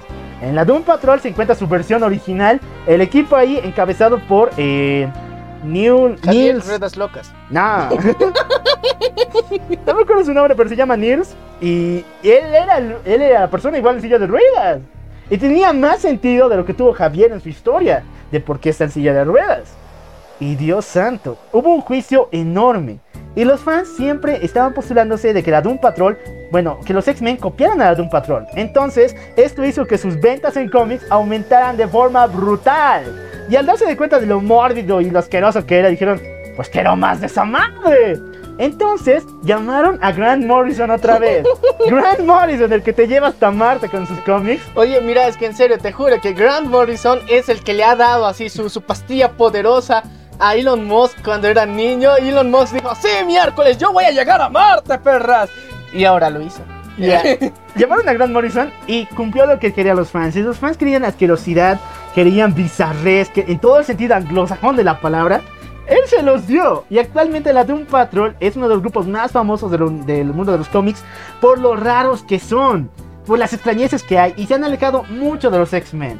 Así que hay que agradecer a Marvel, ¿no? Un cacho por esa situación. Sí, eh, serás el rey de... de, de- Ay, no mames. Espérate, espérate. Serás el. Lo único que serás rey es del reino de los estúpidos. Sí, sí, serás el rey de los estúpidos. Pero, pero, pero, pero, has hecho cosas buenas. ¡Ya lo sé, maricón! ¡Ya lo sé! Pasamos al siguiente. Y ahora con Marvel. Ahora con Marvel. Bueno, Porque Marvel, ya les he dicho, cuando Marvel no copia DC, crea cosas chingonas. O Sí. no, ese es el lema del programa, creo. Sí, e- eso es lo bonito. Nosotros sabemos apreciar lo bueno de DC y Marvel. Pero sabemos que el Plagios Locos Marvel también ha hecho cosas originales. Uno de esos es el Capitán América, ni por Joe. original porque técnicamente es una copia junk del tío Sam. También y un poco del vigilante de DC, así que vamos a hablar. Hablemos del Capitán América. ya, vamos con el Capitán América. Eh, al comienzo, el Capitán América fue creado solamente para una consigna política. En su cómic, primer cómic, aparecía golpeando a Hitler. Así que, ¿qué eso qué les dice, muchachos? ¡Anticomunismo! Antes. no sería anti-nazismo. Antinazismo. Antinazismo, bien dicho. Así que si naciste, él está en tu contra. Y fue utilizado por mucho tiempo. Mucha gente en la actualidad, incluso hasta ahora, piensan que el Capitán América es solamente un gringo imbécil que ama su país, a su bandera y que Dios santo, le- se acuesta con ella todas las noches y le mete cinco hijos. No, chicos, el Capitán América ha cambiado demasiado. Todo fue por una situación real. Pasó en los 70 cuando nuestro querido Richard eh, Nixon. Richard Nixon, el presidente más odiado y nefasto de los Estados Unidos, fue culpado por un caso de vigilancia y espionaje contra su rival político en las elecciones. Ese caso fue llamado el Watergate y es real. Los de Marvel, o sea, se quedaron con la boca parada porque nunca pensaron que algo así sucedía. Entonces dijeron, ¿qué tal si ponemos este caso así en la vida real, todo así, pero en los cómics? ¿Qué haría el Capitán América al enterarse en esta madre? Plantaría una bandera en el trasero del traidor. Ah, bien dicho, porque el Capitán América aquí descubre. O sea, también los de Marvel fueron unos pinches, unos pinches malditos porque hicieron así. Todo el caso Watergate lo escribieron en sus cómics, pero después señalaban de que todo era culpa de un imperio nazi secreto que se encontraba en las sombras controlando el gobierno de los Estados Unidos. O sea, Hydra. Bien dicho. Entonces, chicos, el Capitán América renunció a su posición como capitán y tomó un nuevo alias, el peor posible, Nómada. Desde entonces no hubo más cómics de Capitán América. Hubo de nómada. No, tampoco de Nómada. Solamente se dijo que él era el Nómada y que sería lejos. Y en los eventos de los Vengadores aparecía una que otra vez saludando. ¡Hola chicos! ¡Hola chicos! Hola chicos, muy buen trabajo. Sigan así. Sigan Hasta así. pronto. Y la gente poco a poco empezó a preguntarse, ¿y el Capitán América? ¿Dónde está mi Capitán América? ¿Cuándo me lo trae? Pregúntale a tu tío Nixon, ¿verdad? Sí, pregúntale al tío Nixon. Y es lo que quería Marvel, que la gente dijera, ¿y el Capitán América dónde está? Lo extraño. Y cuando volvió, Dios santo, fue un lujo fascinante. Ya no era el estúpido gringo eh, que solamente ama a su, a su país, que mataría por su bandera, sino prácticamente se volvió antisistema. Odiaba todo lo que había, había de corrupción en el gobierno de Estados Unidos. Estuvo en el caso de Irak, incluso en Vietnam. Dios santo, era brutal. El Capitán América se volvió mucho más eh, fuera de la bandera de Estados Unidos, fuera de la consigna conservadora. ¿Y quién crees que tomó su cargo? No, el Iron Man, pues. El Iron Man se volvió mil veces más. eh, Nacionalista. na- nacionalista, republicano como tal, que Capitán América. Ah, es que el capitalismo pues te cambia. El capitalismo te cae. Bueno, hoy en día ya nadie puede decir que Capitán América es un estúpido sin cerebro que solamente ama su país y mataría 100 mexicanos por Estados Unidos. No, sino más bien es el líder de todas las naciones, es el líder de los Vengadores y me encanta. Siguiente, los New Warriors. Este grupo que es los Teen Titans chafas de Marvel. Es otra cosa que se comprende. los Teen Titans de Marvel fueron vilmente odiados. Y de hecho, hasta hoy en día son odiados. ¿Sabes por qué? Estos desgraciados fueron los culpables de la guerra civil. ¿Qué?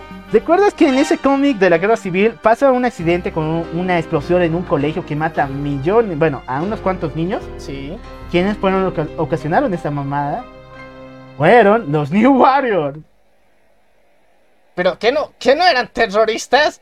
No, es que los malditos Con los terroristas. estaban grabando un reality show. Reality show así en todas las siglas. Donde ellos iban a buscar a villanos y les daban una paliza y eso les daba plata. Entonces se metieron con tipos que no, que no podían controlar. Ahí estaba Nitro, el cual era un villano que tenía poderes explosivos y el maldito se sacrifica para matarlos. Entonces cuando lo hace, la escuela explota y así es como los New Warriors joden el día. Y eso, inicia toda la guerra civil. inicia la guerra civil. Bueno, yo te digo, razones para no odiarlos, de momento no veo. ¿Cómo redimieron su nombre? Esa es la pregunta del millón. Chicos, hasta el día de hoy los New Warriors eran odiados, pero lograron redimir su nombre con la incorporación de un antiguo personaje que ellos tenían, que era Nova. Sam Alexander volvió a los New Warriors y los de los llevó por el buen camino. ¿Por qué razón? Ellos solamente contaban con eh, el hijo de Nova, que no me acuerdo de su nombre, pero es de latino, que era un estúpido, era un nefasto. Pero cuando sucedieron los casos de los eventos de la invasión Groot, que pasaron justamente el año pasado, volvió Alexander, el verdadero Nova, el cual puso en raya a estos muchachos. Hoy en día, y con los equipos jóvenes mal progresivos que hizo Marvel, los New Warriors son vistos como lo mejor. O sea, no son malos, pero comparados con los otros niatos progres, son lo mejor que tenemos ahorita. De momento sí. A ver, imagínate. eh, o sea, lo demás está tan, tan mal que los que ocasionaron la guerra civil se ven bien. Ahora, hubo información de que querían cambiarlos por un equipo más progre. Ahí estaba Espacio Seguro, Copito de Nieve. Estas mamás que no me acuerdo. Pero eso no se pudo, porque como les dije, al lado de los tarados como son los Champions, la, los Junk Avengers, los New Warriors están cabrones. Ya, o sea, y yo te digo, te doy el crédito por haber hecho explotar un- una escuela. Sobrevivir a la Civil War 1 y 2. Y ahora seguir con vida para esto, o sea, algo has debido tener que hacer bien. O te escondes muy bien o eres muy estratégico para seguir con vida sin que eh, los Vengadores estén resentidos contigo. Bien dicho. Siguiente personaje, Kitty Pryde de los X-Men. Kitty Pryde por varios tiempos fue llamado la inútil de los X-Men. Su única habilidad era traspasar cosas. Oye, Lo vimos en Boku no Hero, se pueden hacer maravillas traspasando cosas. Ahí está Mirio, Dios santo, mi héroe mari- magnífico. Pero en los cómics de los X-Men, nunca Kitty Pryde ha salido de la zona de confort. Siempre ha sido tratada como la chica en peligro, como simplemente la inútil del equipo que su poder es el más estúpido. No supieron cómo aprovecharlo. ¿Cómo podemos hacer que ese personaje se luzca? ¿Qué tal si le metemos un pinche power up de bajar en el tiempo? o sea, traspasas cosas y viajas en el tiempo, no, no tiene lógica. No tiene lógica alguna, pero bueno, es lo que la Ya, ya, ya, digamos, traspasa dimensiones. ¡Ah! ¡No mames! Traspasa las barreras del tiempo. No sé, ninguno me suena bien. A ver, chicos. el, el actor James Craymore, que fue quien escribió esta historia Días del Futuro Pasado, Days of the Future Past o de los X-Men, fue quien le dio este power-up increíble a Kitty Pryde, que le permitió viajar al pasado y salvar a sus compañeros antes de que existieran los sentinelas. De hecho, la película de Días del Futuro Pasado no está bien adaptada, ya que no es Wolverine quien viaja en el pasado, sino Kitty Pryde. Ella sola salvó a todos los X-Men de la extinción, con su habilidad de viajar en el tiempo y su habilidad de traspasar cosas. ¡Wow! Pero, ¿cómo da putazos? es, es que es la pregunta, o sea, si, si vas a matar a los Sentinels, yo entiendo, a los Sentinels puedes romperles el circuito traspasándolos, es la idea, ¿no? Pero en términos generales de lucha medio que es complicado, pues vos eres eh, no necesariamente un inútil, pero eres como el escudo humano. El escudo, man. Ah, eso sí, para eso sirves, porque puedes ser el escudo humano, nadie te hace nada, todo, todo eres transparente. Súper cool para eso, pero no le veo muchas utilidades, además, en el universo de X-Men. Bueno, así es como lo tenían, pero Kitty Pryde salvó el día. Ella es la verdadera heroína y por eso hoy en día se le respeta como una de las mejores X-Men de toda la Tierra. Y para terminar con este mundo de los cómics, Otto Octavius. Otto Octavius, Dios santo, este villano lo han utilizado de formas nefastas. Lo hicieron casarse con la tía May. Lo hicieron te- tener cositas medio gays con el papá de JJ Jameson. Le dieron cáncer. Marvel odiaba a Otto Octavius solamente porque era gordo. Y tengo la evidencia, mendigos. Gordofobia, esto es gordofobia, Marvel. Ahora sí hay leyes que te pueden dar putazos por eso. Sí, en serio, odiaba a Otto Octavius solamente porque era gordito y feo. Pero, ¿qué fue lo que pasó? Le Vino Dan- crecieron manos extra. No. Y ahora es el profanador de lolis en anime. Puede ser. No, en serio, busquen Dragon 34 y van a ver maravillas de Octavius. Pero, ¿qué fue lo que pasó? Vino un genio, por lo menos hasta una parte de su trabajo, Dan Sloat. Dan Sloat escribió una de las mayores epopeyas del Hombre Araña con Otto Octavius. Hablamos de Superior Spider-Man. ¿Qué es lo que puede hacer Otto Octavius? Bueno, él sabía que tenía cáncer, sabía que iba a morir. Entonces, para no hacerlo, traspasó su mente al cuerpo de Peter Parker, se quedó con su cuerpo, con sus amigos, profanó a su waifu y se volvió en un mayor héroe que él mismo. Imagínate, tan pendejo está el tío Peter. Dios santo, lo que hizo Octavius está brutal. Ninguno lo ha hecho tan de forma tan increíble para levantar a la moral y la y el rango de un villano. O sea, técnicamente no es villano. O sea, solamente te robaste la vida del otro cuate y ya. Pero es que si te la robabas para hacer el mal, si eres villano. Pero la robaste para hacer el bien. Así que, según yo, en Superior Spider-Man, Otto Octavius no es el villano. no es el villano, ¿verdad? como una especie de antihéroe. Eso sí gustó mucho. Muchos dijeron, no, como el gordo va a ser el héroe, no, mátenlo, mátenlo. En serio estaba Marvel, pero no.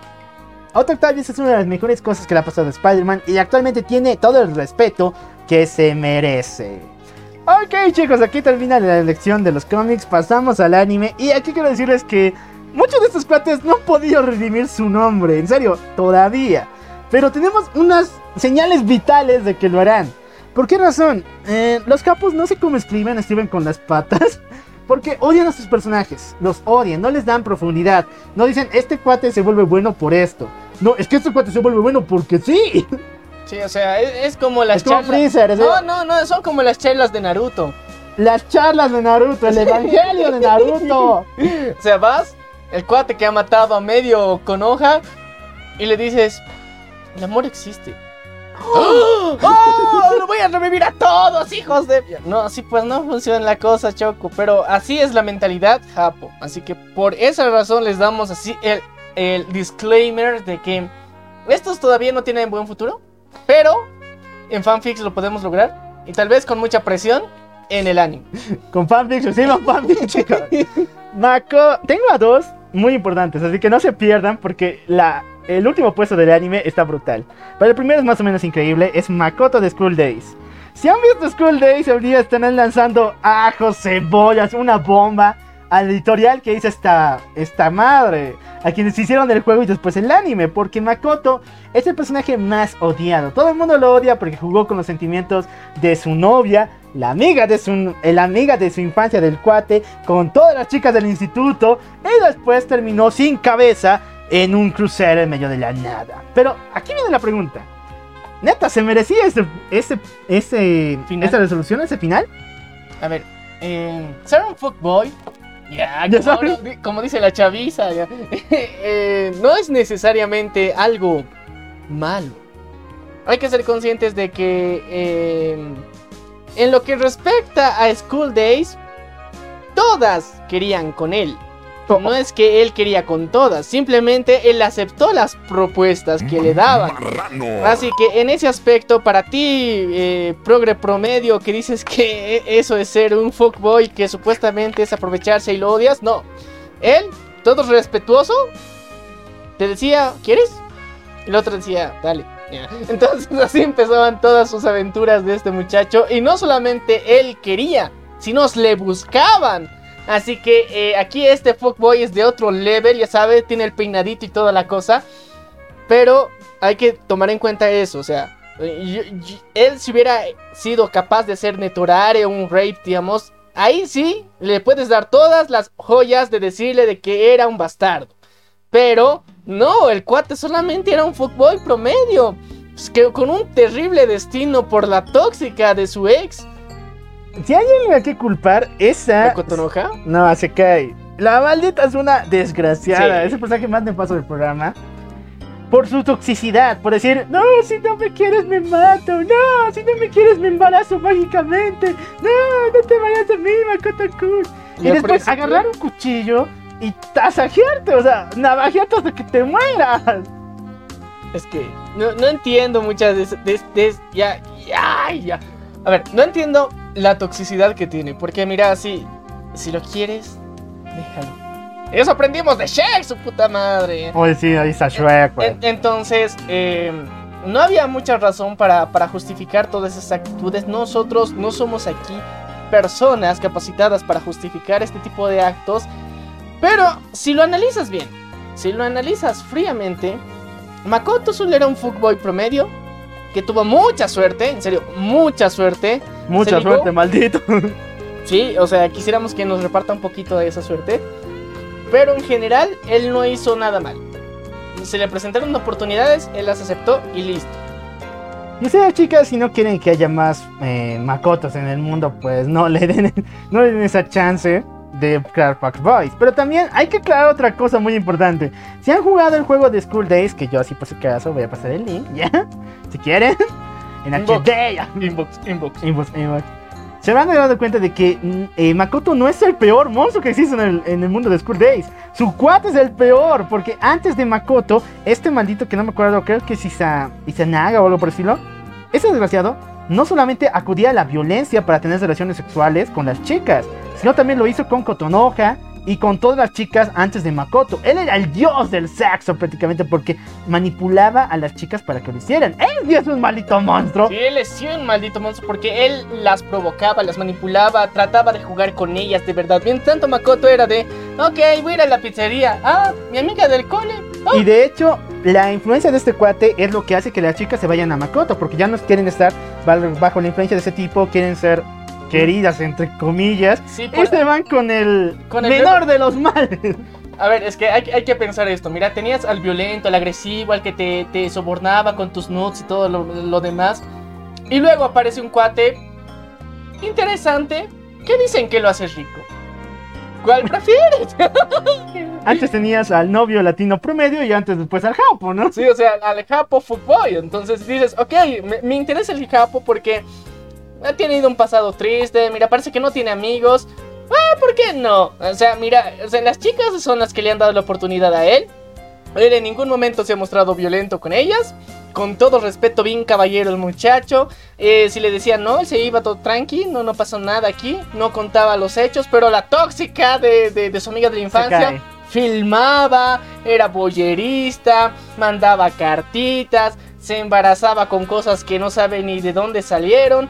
Así súper random. Y el otro cuate también, o sea, se ha pasado, se ha metido con su novia oficial del cuate. Entonces ahí- es todo el chiste. Y aparte, otra forma de justificarlo así aquí bien machirulos. Machirulo. Es, que eh, Kotonoha sabía que le, que- que le estaban engañando. Y, eh, y hicieron un trío y toda la cosa. Así que ah, yo creo que ella dio su consentimiento de tener una relación abierta ahí. De forma obvia. Así que no pueden decir que le engañaba, tal cual. Y bueno, yo diría que el peor destino para Makoto era quedarse solo. Dios santo, quédate solo, maldito bastardo. Muérete solo. Pero no que le corten la cabeza y que se lo lleven al Pacífico. Sí. En un viaje sin cuerpo. Ya, pasamos al siguiente, ya no quiero bilis, ya. Pasamos con Swing Sim de Maho Shoujo Ikusei Keikaku. No me acuerdo cómo esto se resume, así que Maho Shoujo Ikusei Keikaku. ya, pero busquen Swing Sim anime y ahí lo van a encontrar. ¿Qué onda con Swing Sim y por qué todo el mundo recuerda este anime solamente por ella? Ella era la Loli de un grupo de chicas mágicas. Ella era la más abusada por todas, ya que prácticamente era la... Pendeja. Ya. Era la más, o sea, todo el mundo decía, ay, mira la chica la vamos a, vamos a abrazarla, vamos a alejarla del peligro. No abusada, sino más bien... Sobreprotegida. Sobreprotegida, bien dicho. Pero ¿qué fue lo que pasó? En este mundo de chicas mágicas, por alguna extraña razón, ellas tienen la autoridad policíaca y civil de ir a matar a criminales. No existe policía, no existe ejército. Las chicas mágicas o tienen poderes y van a chingarse a los narcos, a los presidentes corruptos, a los dictadores. Cuídate, chapo, de esa loli. Cuídate, chapo, de esa pinche loli. Pero ¿qué fue lo que pasó? Cuando todo el mundo decía que Swing Swing era un inútil, solamente existía para ser kawaii, incluso cuando decía cada vez, ¡Oh, Nechan, oh, Nechan! daba ganas de vomitar, todo el fandom la odió. Todo el fan decía que se muera Swing Swing, en serio, ya no aguanto a esta mendiga Loli que no hace nada. Pero en el último capítulo, y aquí me pones la tranca. Spoilers, perras. en el último pinche capítulo, Spoilers, perras. Se nos revela que Swing Swing es realmente la hija de uno de los capos de la mafia más grande y que solamente planeaba matar a la competencia de ella para tener a las chicas en un momento y matarlas a todas. Ah, Así termina esta madre. O sea, que les manipuló todo el tiempo y de alguna forma la chica kawaii inútil estaba direccionando a las chicas mágicas para que vayan a buscar a la competencia del cartel de su papi. Es diabólica, Swing Swing. Antes todo el mundo la odiaba, decía, fuera Swing Swing, ya no aguanto su voz de Loli, en serio saquen a esta chica del programa. Pasa el último capítulo y Dios, esta tipa es una repo. Dios, fue amada como la waifu de temporada, o sea, por lo malvada que era. Era la Loli que todo el nicho quería, o sea, era malvada, sádica, diabólica. Y decía Onichan, Decía 24-7. Onichan, mientras mataba a sus amigos, decía Onichan. Onichan. mm. O sea, tienen que ver la serie, es brutal, es muy muy buena, muy similar a... Onichan disparó. Onichan, Onichan. Muy similar a Madoka Mágica, pero como les dije, el final está brutal. En serio, chequenlo. Pasamos al siguiente, Gohan, de Dragon Ball. A ver, no, yo, yo lo quiero. Yo lo quiero. Pero antes, antes, antes, antes, antes, en la saga de los androides fue tratado, tratado de la misma forma que Swing Swing. Era el llorón, baboso, traigan más Goku, quiero ver a Goku porque estamos viendo a Gohan. A ver, en la saga de los androides. No, en la saga de los Saiyajines. Ah, en la saga de los Saiyajins, sí. Pero se redimió. Ahí está el detalle, cuando se redimió, o sea, pasaron la saga de Saiyajin, la saga de Freezer, y deciden la saga de los androides, ahí es donde pudo redimirse. Eh, sí y no. Ya, según yo, mi- mira, mi versión es que se ha redimido desde que le empieza a entrenar Piccolo. Un poquito. O sea, desde ahí dices, este inútil no es tan inútil. O sea, tiene potencial. Tiene potencial, eso. Pero eh, no, todavía no lo ha sacado. Luego cuando ves en la saga de Freezer, bueno, que, que técnicamente tienen un par de mesecitos de distancia. Entonces dices, ok, ya entrena poquito, pero por lo menos, por lo menos lleva semillas del ermitaño. De mandadero, de, de hijo menor promedio latino. Ahora el aguatero. El aguatero. Al aguatero, el que trae el agua para la semilla del ermitaño. ¿no? Sí, ya, es- ese cuate era Gohan, ya. Pero por lo menos eh, a mí me, me servía como motivación para Goku. O sea, era de...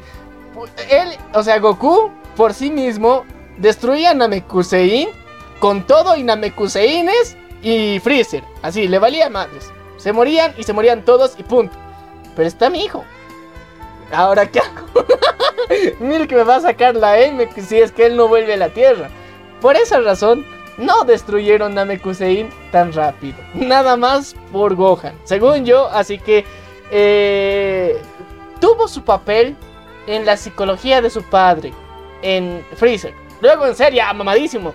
No, en Sense nos presentan dos Gohans alucinantes. Primero el del futuro, el que le entrena a Trunks. Y Dios santo, ese es brutal. Sí. Es todo lo que el mundo quiere ser. O sea, era increíble, era poderoso, era noble, era Mirio hecho en serio, amo a Mirio Kogata, lo amo. Ya, pero segura, el segundo Gohan, al comienzo sí era un poquito llorón, pero una vez que muere el Android 16, Dios santo, con ese grito potenciado al mil por ciento, desde ahí ya sabes que ese tipo es la mera hostia, ya ha redimido su nombre para volverse más poderoso que su padre.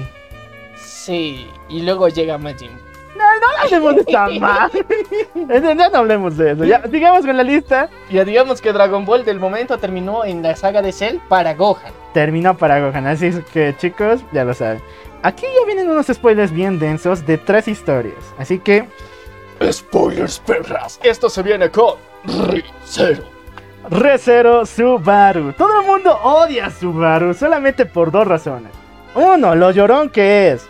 Pero yo les apuesto que si ustedes van a ese mundo donde todo el mundo trama algo, tiene conspiraciones sobre las conspiraciones y te ocultan cualquier mamada, también iban a llorar de la misma forma. Y también morirte tan seguido no, es bueno para la salud mental. Porque aparte, que te murieras y no te recordaras, todo cool. Todo cool. Pero, ¿te recuerdas? Pregúntenle a Okabe Rintaro, pregúntenle a Rin de Hanaga, no, eh, ¿cómo se llama? Shigatsu no Kimi no Shigatsu. Eh, no me acuerdo el otro, pero es una loli que viaja en el tiempo. Todos ellos están traumados de volver en el tiempo y recordarlo. Y Subaru le pasa lo mismo. Y segundo, rechazar a Rem. O sea, ya todos hemos rechazado. o sea, yo lo hice, el Maniac lo hizo. Pero yo sé que les duele mucho que le haya rechazado a la mejor chica del 2016. Sí, yo la sigo amando. Gracias a Dios que ha vuelto. Pero ahí viene el detalle. Ha vuelto, no murió. Tardaste seis años en que volviera. Cuatro años. Ya, No, pero seis. cuatro. Desde el manga. Ah, desde- Seis años. Ya, pero vamos con Subaru. ¿Cómo redimió su nombre? En la actualidad Subaru está un OP, pero de esos brutales. De hecho, desde cuando termina Chitna hasta la actualidad, que es el nuevo arco donde Rem ya despierta, solo ha muerto tres pinches veces. Tres pinches veces para el Subaru es más que Dios. Más que un hecho de que este tipo ya está increíble. Ahora, de- ahora sus poderes. ¿Qué poderes tiene el médico cuate? Primero ya controla la mano negra. Ese poder que tenía Better Juice que permitía sacar manos que nadie veía con extremada fuerza. Ya lo controla como si fuera nada. Puede sacar incluso 20, incluso más con el poder de Beatriz. Y segundo, tiene un instinto. Tiene el ultra instinto. en pocas palabras, ya que este le permite saber dónde están las demás personas por medio de su oído. Le permite saber dónde está eh, Emilia, dónde está Beatriz. Y también le permite a su cuerpo reaccionar antes de recibir ataques. Es decir, si un enemigo viene por su espalda a clavarle una espada, pues el tipo simplemente su cuerpo automáticamente girará para un lado para evitarlo. Es como la memoria de Goku, o sea, es el ultra instinto. Sí. Es el ultra instinto. En menos cargo, pero es el ultra instinto. ya. Ya, ¿qué hizo para recibir su nombre? ¿A cuántos mató? Así que aquí viene el es- spoilers, perras. La lista es larga. Primero, Murió. Ah, Sí. No, primero tiene que, bueno, segundo los arcos, viene contra la batalla contra Regulus. El maldito Regulus secuestra a Emilia y piensa casarse con ella. Primero, le quita el nombre, al igual que lo hizo con Rem, le condena al sueño de la bella durmiente y le quita todos los recuerdos. Cuando ella despierta, ella piensa que es la esposa de Regulus. Subaru, como fachero, entra por la puerta principal, se chinga a todas las esposas del maldito y salva a su waifu con la mano negra. Oh, sí. Segundo, cuando van a la Torre del Destino para poder revivir a Rem de una vez por todas, se enfrenta a ni más ni menos que a Lei, el maldito que mató a Rem. Este cuate puede liberar a tres ballenas blancas. Ya. ¿Se te acuerdan las ballenas blancas? Esas Sí. desgraciadas que volaban. y? Le lanza las tres y con ayuda y mucha astucia, Subaru logra vencer a las tres. Después de morir varias veces. No, pues ha dicho que muere a tres nomás. Ay, cierto. Pero, pero, pero, aquí hay que dar otro, otro spoiler. El cuate entrena. Ahí está el punto. Sé que no usa la espada, usa un látigo, aunque en la novela ya está utilizando espada. Eso es medio raro, o sea, lo van a cambiar, creo, no se me aseguró. Pero lo importante es que sí está entrenando y tiene maestros de. Los maestros. Primero tiene a Wilhelm, que es el santo de la espada. Bueno, es el espadachín legendario que se estaba chingando a la ballena blanca. Ese viejito. Sí. Ese. Después tiene a Reinhardt. O sea, el fucking Reinhardt. A Julius más. Y actualmente ya es caballero. se ha unido al gremio de caballeros para defender a Emilia y lo aceptan como tal, recibe entrenamiento y todas las, todo su alcance. ¿Y sabes qué es lo más importante? Ella quiere el látigo, Subaru sale el látigo. Sí, en la novela ligera, sí, no, mejor dicho, en la novela, en la web novel, usa látigo. Todo el rato usa látigo, al estilo de Catwoman, pero en la novela ligera usa espada, así que creo que ese detalle está un poco. Subaru sí ha redimido su nombre, ha cumplido todo lo que se ha prometido. Primero, salvar a Emilia, después salvar a Beatriz, después salvar a Meili, que después van a saber qué. Después salvar a esta chica, ¿cómo se llama? La loca del sombrero. No, es la Mónica del universo DC. Mónica Ah. de Detective Kidori. Shaula, Shaula. Y por último, salvar a Ren, Dios santo. Lo logró, ya lo logró. Alabado sea Subaru, logró Solo salvar le a Ren. falta morirse y ya. Ya compró todo. Una despedida feliz, ¿no? No, no. Todavía falta estrenarse. Mm, eso más, ¿no? Eso más, pero de momento eh, ha mejorado bastante. Ahorita hasta donde hemos visto dentro de la serie de la segunda temporada, bueno, la mitad de la segunda temporada, ya hemos visto que ya ha madurado comparado con los primeros episodios. Ya sabe que tiene que cuidarse más, pero esto eh, le causa mucho más sufrimiento. La, tercera temporada va a ser la que, la que todos ustedes van a ponerse super sad. Pero a causa de eso, vemos que este cambio es positivo para el querido Subaru y que él, a diferencia de muchos otros personajes, entrenando, mejora sus habilidades y después puede enfrentarse a mayores retos. Y al final, como ahora estamos viviendo en la web novel, vemos cómo él ha logrado todos sus fucking objetivos. Así que Subaru se ha redimido. Bueno, vamos con el antepenúltimo personaje del mundo del anime. Igual tiene spoilers. De esos densos, brutales de Tate no Yusha. O mejor dicho, de Yari no Yusha. ¡Oh! Eso fue duro y sin vaselina. A ver, chicos, ¿por qué razón decimos esto? Spoilers, perlas. El autor de Tate no Yusha, que ahorita no me acuerdo bien su nombre, odia a Motoyasu. Le recordaba a un compañero de la universidad que solamente se la pasaba en pedas, con chicas, y a cada momento la hacía sufrir, le hacía un bullying denso. Así que decidió crearlo como un estúpido baboso que solamente va por las piernas por el mundo y que al final queda como retrasado viendo a las mujeres como cerdos y muriendo virgen. Ya. Un incel. Un incel. El autor lo odia y los, los que leen la historia lo odian, ¿no? Obviamente. O sea, tú odias al baboso de la lanza. sí.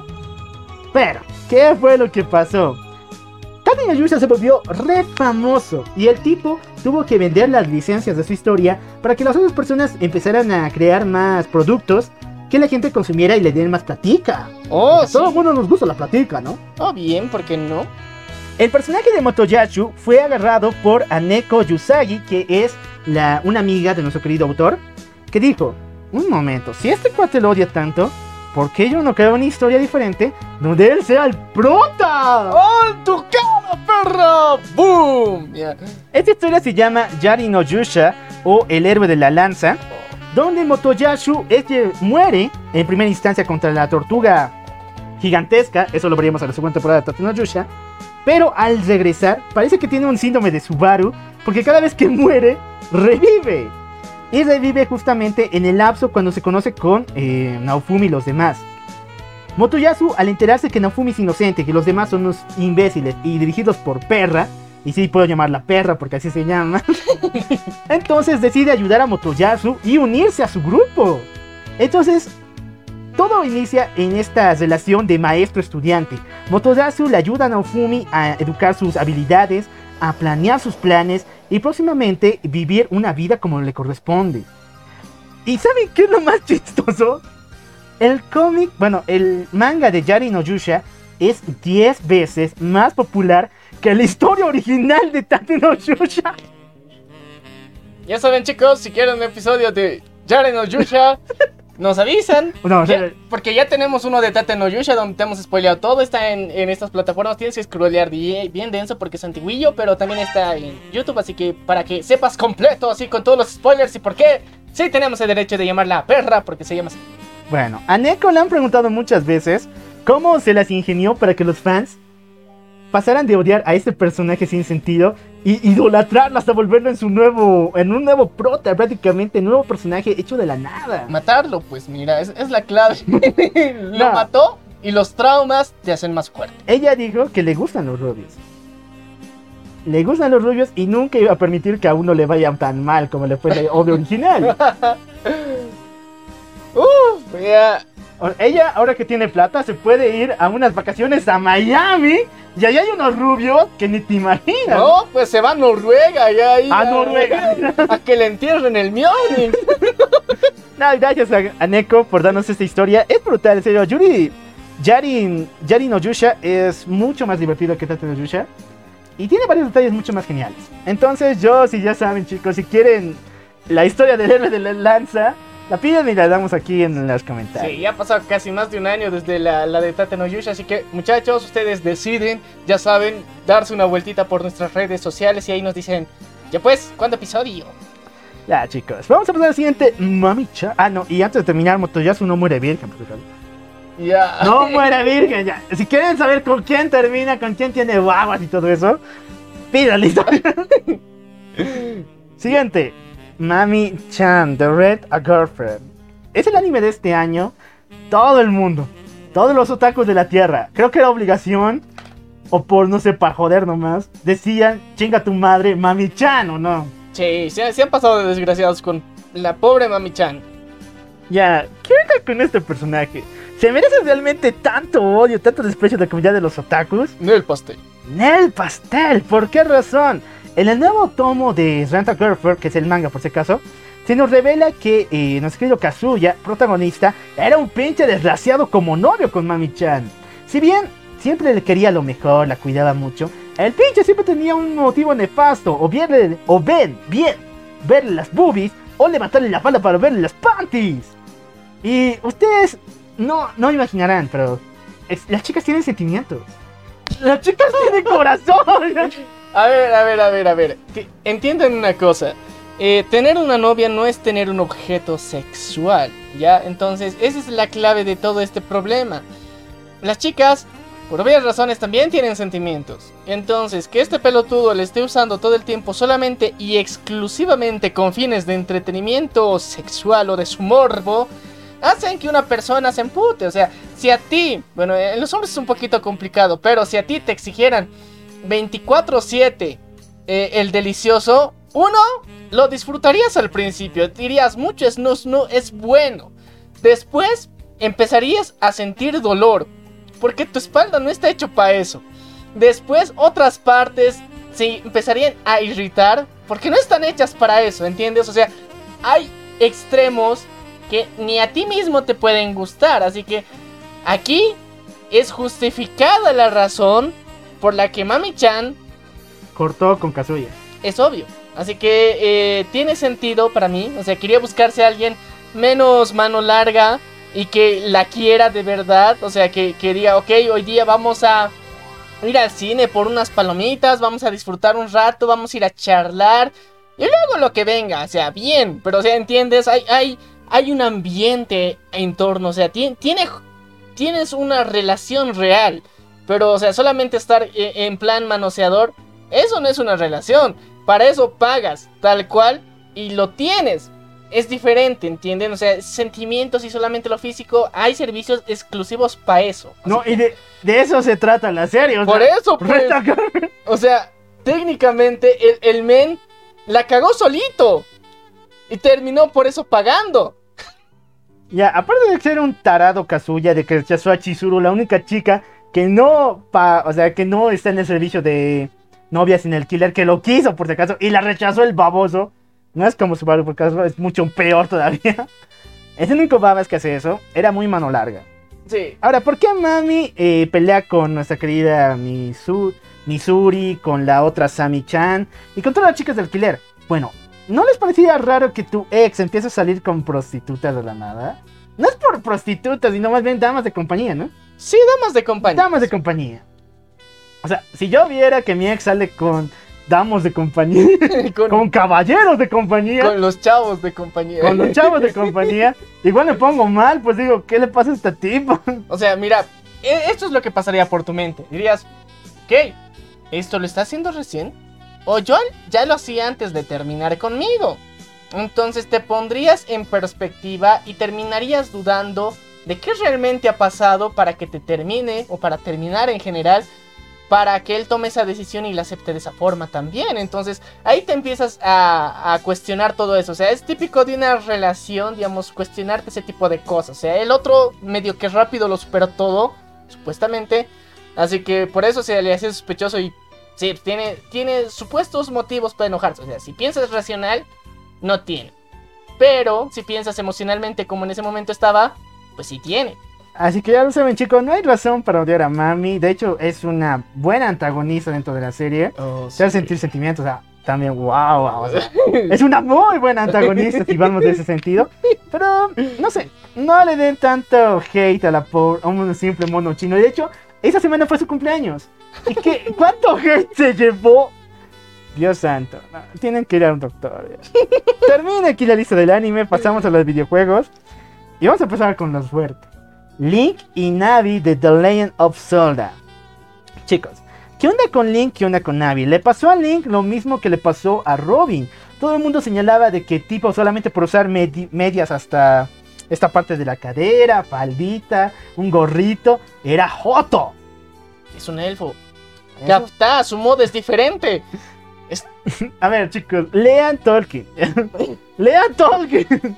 En la película te muestra que los elfos así tienen armaduras, tienen trajes muy cabrones, pero lean el libro, ahí en esa madre te dice cómo se viste con falditas, con detalles bien extraños. O sea, y eso los hace machines y más hermosos, ¿no ves? ¡Machines! O sea, o sea, ponte a pensar. En algún momento, o sea, tú piensas que ese cuate se ve afeminado por vestirse de rosa. No, tú eres el pendejo, el otro resalta, el otro atrae mamis. ¿Tú qué haces ahí escondido debajo del lavadero? ¿Ves? O sea, es cuestión de perspectivas, pero no, al Link le tenían que decir el, el, el, cuate de las medias red. Y todo esto empeoró con el estreno de una de las caricaturas mejores del mundo, pero para mí una de las peores en el, en el trato que le dieron a Link, que es eh, La Casa de los Dibujos. La Casa de los Dibujos sí era una de las historias geniales, tomaba varios personajes, los parodiaba, pero trataron de hacer eso con Link, con unos personajes de videojuegos, pero les fue muy mal. Es que no es que les fue mal, o sea, les fue muy bien a ellos. El problema fue a Link, o sea, desde ese, desde ese momento empezaste a pensar que sí, Link era medio joto, ya. Solamente porque no, no le tiraba los perros a la princesa Zelda, solamente porque no tenía novia, porque no hablaba de paso. Es que el cuate es heroico, captas, es, es como, a ver, ponte a pensar, en eh, Shanghai Kid, Jackie Chan era un guardia imperial. El guardia imperial lo entrenan toda su fucking vida para ser un sin vida.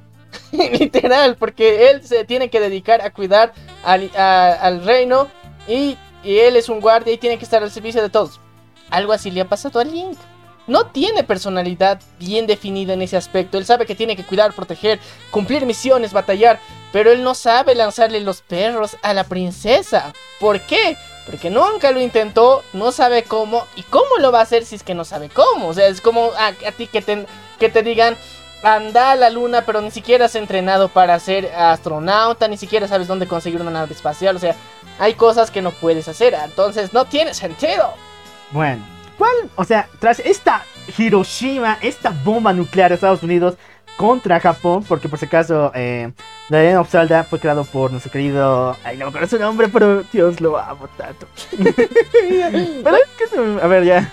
A ver, eh, eh, sí, no necesariamente fue en contra de, pero las personas lo tomaron como si la casa de los dibujos fuera eso.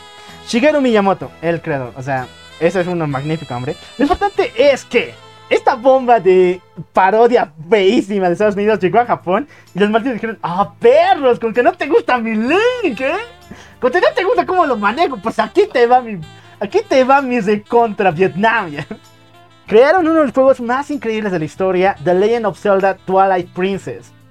Twilight Princess es donde inicia el harem de Link. Dios santo, este cuate se liga a todo lo que existe que se mueva y tenga patas. Bueno, de hecho el harem de Link comienza un poquito más antes con Ocarina of Time, pero desde Twilight Princess se empieza a ver ese interés de todas las féminas en este cuate. Tenemos a la princesa del crepúsculo, la princesa, princesa Zelda, después de así a todos los todas las chicas, a no su novia que era... Ay, no me acuerdo. Milma, no sé, Ilia.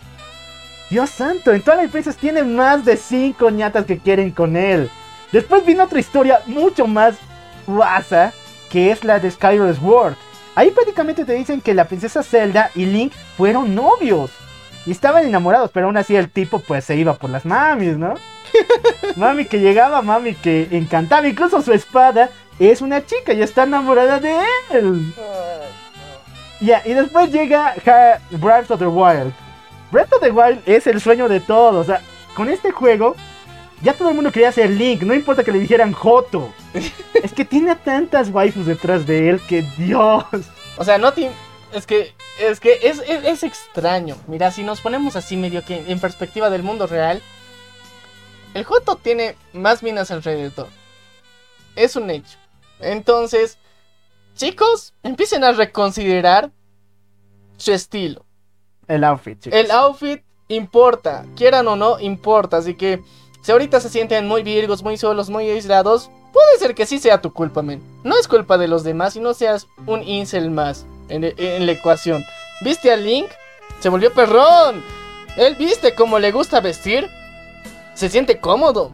Le permite hacer sus misiones. Y las mamis lo respetan. Ya saben, chicos, sean como Link. El outfit es todo.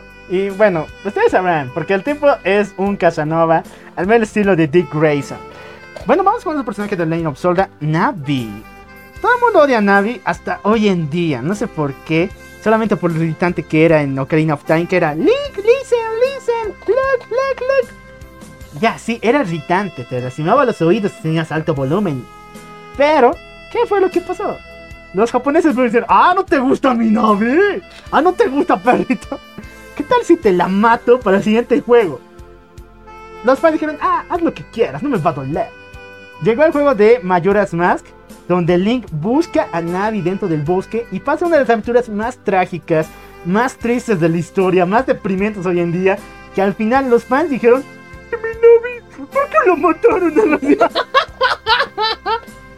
Redimió su nombre, tal vez por la muerte, ¿Ves la muerte, cabrón? la muerte, pero lo hizo. Y hoy en día es recordada como una de las mejores ayudantes. Y cada vez que menciona su nombre, Navi, un celdero se empieza a llorar, se muere, se suicida. por lo que duro y traumático que fue ese juego de Mayoras Más. Ya. A ver, Japos, tranquilo. para mejorar o para que, que, que extrañen a un personaje, no siempre tienen que matarlo. Porfa, ya. Hay cosas que se vienen que todavía no han matado a nadie, así que. Digimon, por ejemplo. Que no maten a nadie, ya. los queremos. Bueno, pasamos con más personajes. Tenemos a Catherine. A ver, eh. Catherine es uno de los videojuegos que podemos decir de puzzles más extraño que hay en el mundo, pero, pero, este juego se trata de, eh, ya vamos a dar spoilers porque esta madre no se puede. Yo Spoilers, ¿verdad? Porque, chicos, eh, Catherine es un juego que ha salido para PlayStation 3, posteriormente para PC también, y ahora también hay para PlayStation 4 y está disponible en Steam. ¿ya? Y mi pa' mi Switch. Ah, puertea. Pero de momento, ya. La historia va así. Este cuate está empezando a tener unas pesadillas bien raras en las que es una especie de puzzle que tienes que escalar. Este cuate eh, empieza a ver a una chica en sus sueños. Resulta que una tal Catherine es un sucubo que le está atormentando. Según el juego, y vamos a adelantar toda la parte de la historia, ella es la que te está torturando a ti y que de alguna forma eh, te está haciendo pagar co- consecuencias así. Pero eh, durante el juego te hacen sentir que Catherine es la mala y que la tienes que odiar y que ella cada vez hace que los niveles sean más difíciles y que al mismo tiempo influye en tus decisiones en el mundo real donde te pasan cosas malas. Pero Catherine, al final, al final te das cuenta que tú eres el puto enfermo que estaba mal. ¿En serio? En serio, ese es el- el plot twist más interesante de la historia. Porque si analizas tus decisiones, tú has sido el mierda calenturiento que ha engañado, casi mata. Eh, o sea, has roto el corazón de formas bien densas, has engañado, has hecho netorare más de una vez. O sea, las situaciones que vos has causado son feas, digamos, para las otras personas. Y Catherine te estaba haciendo pagar por eso. Pero vos pensabas que te estaba haciendo la vida imposible.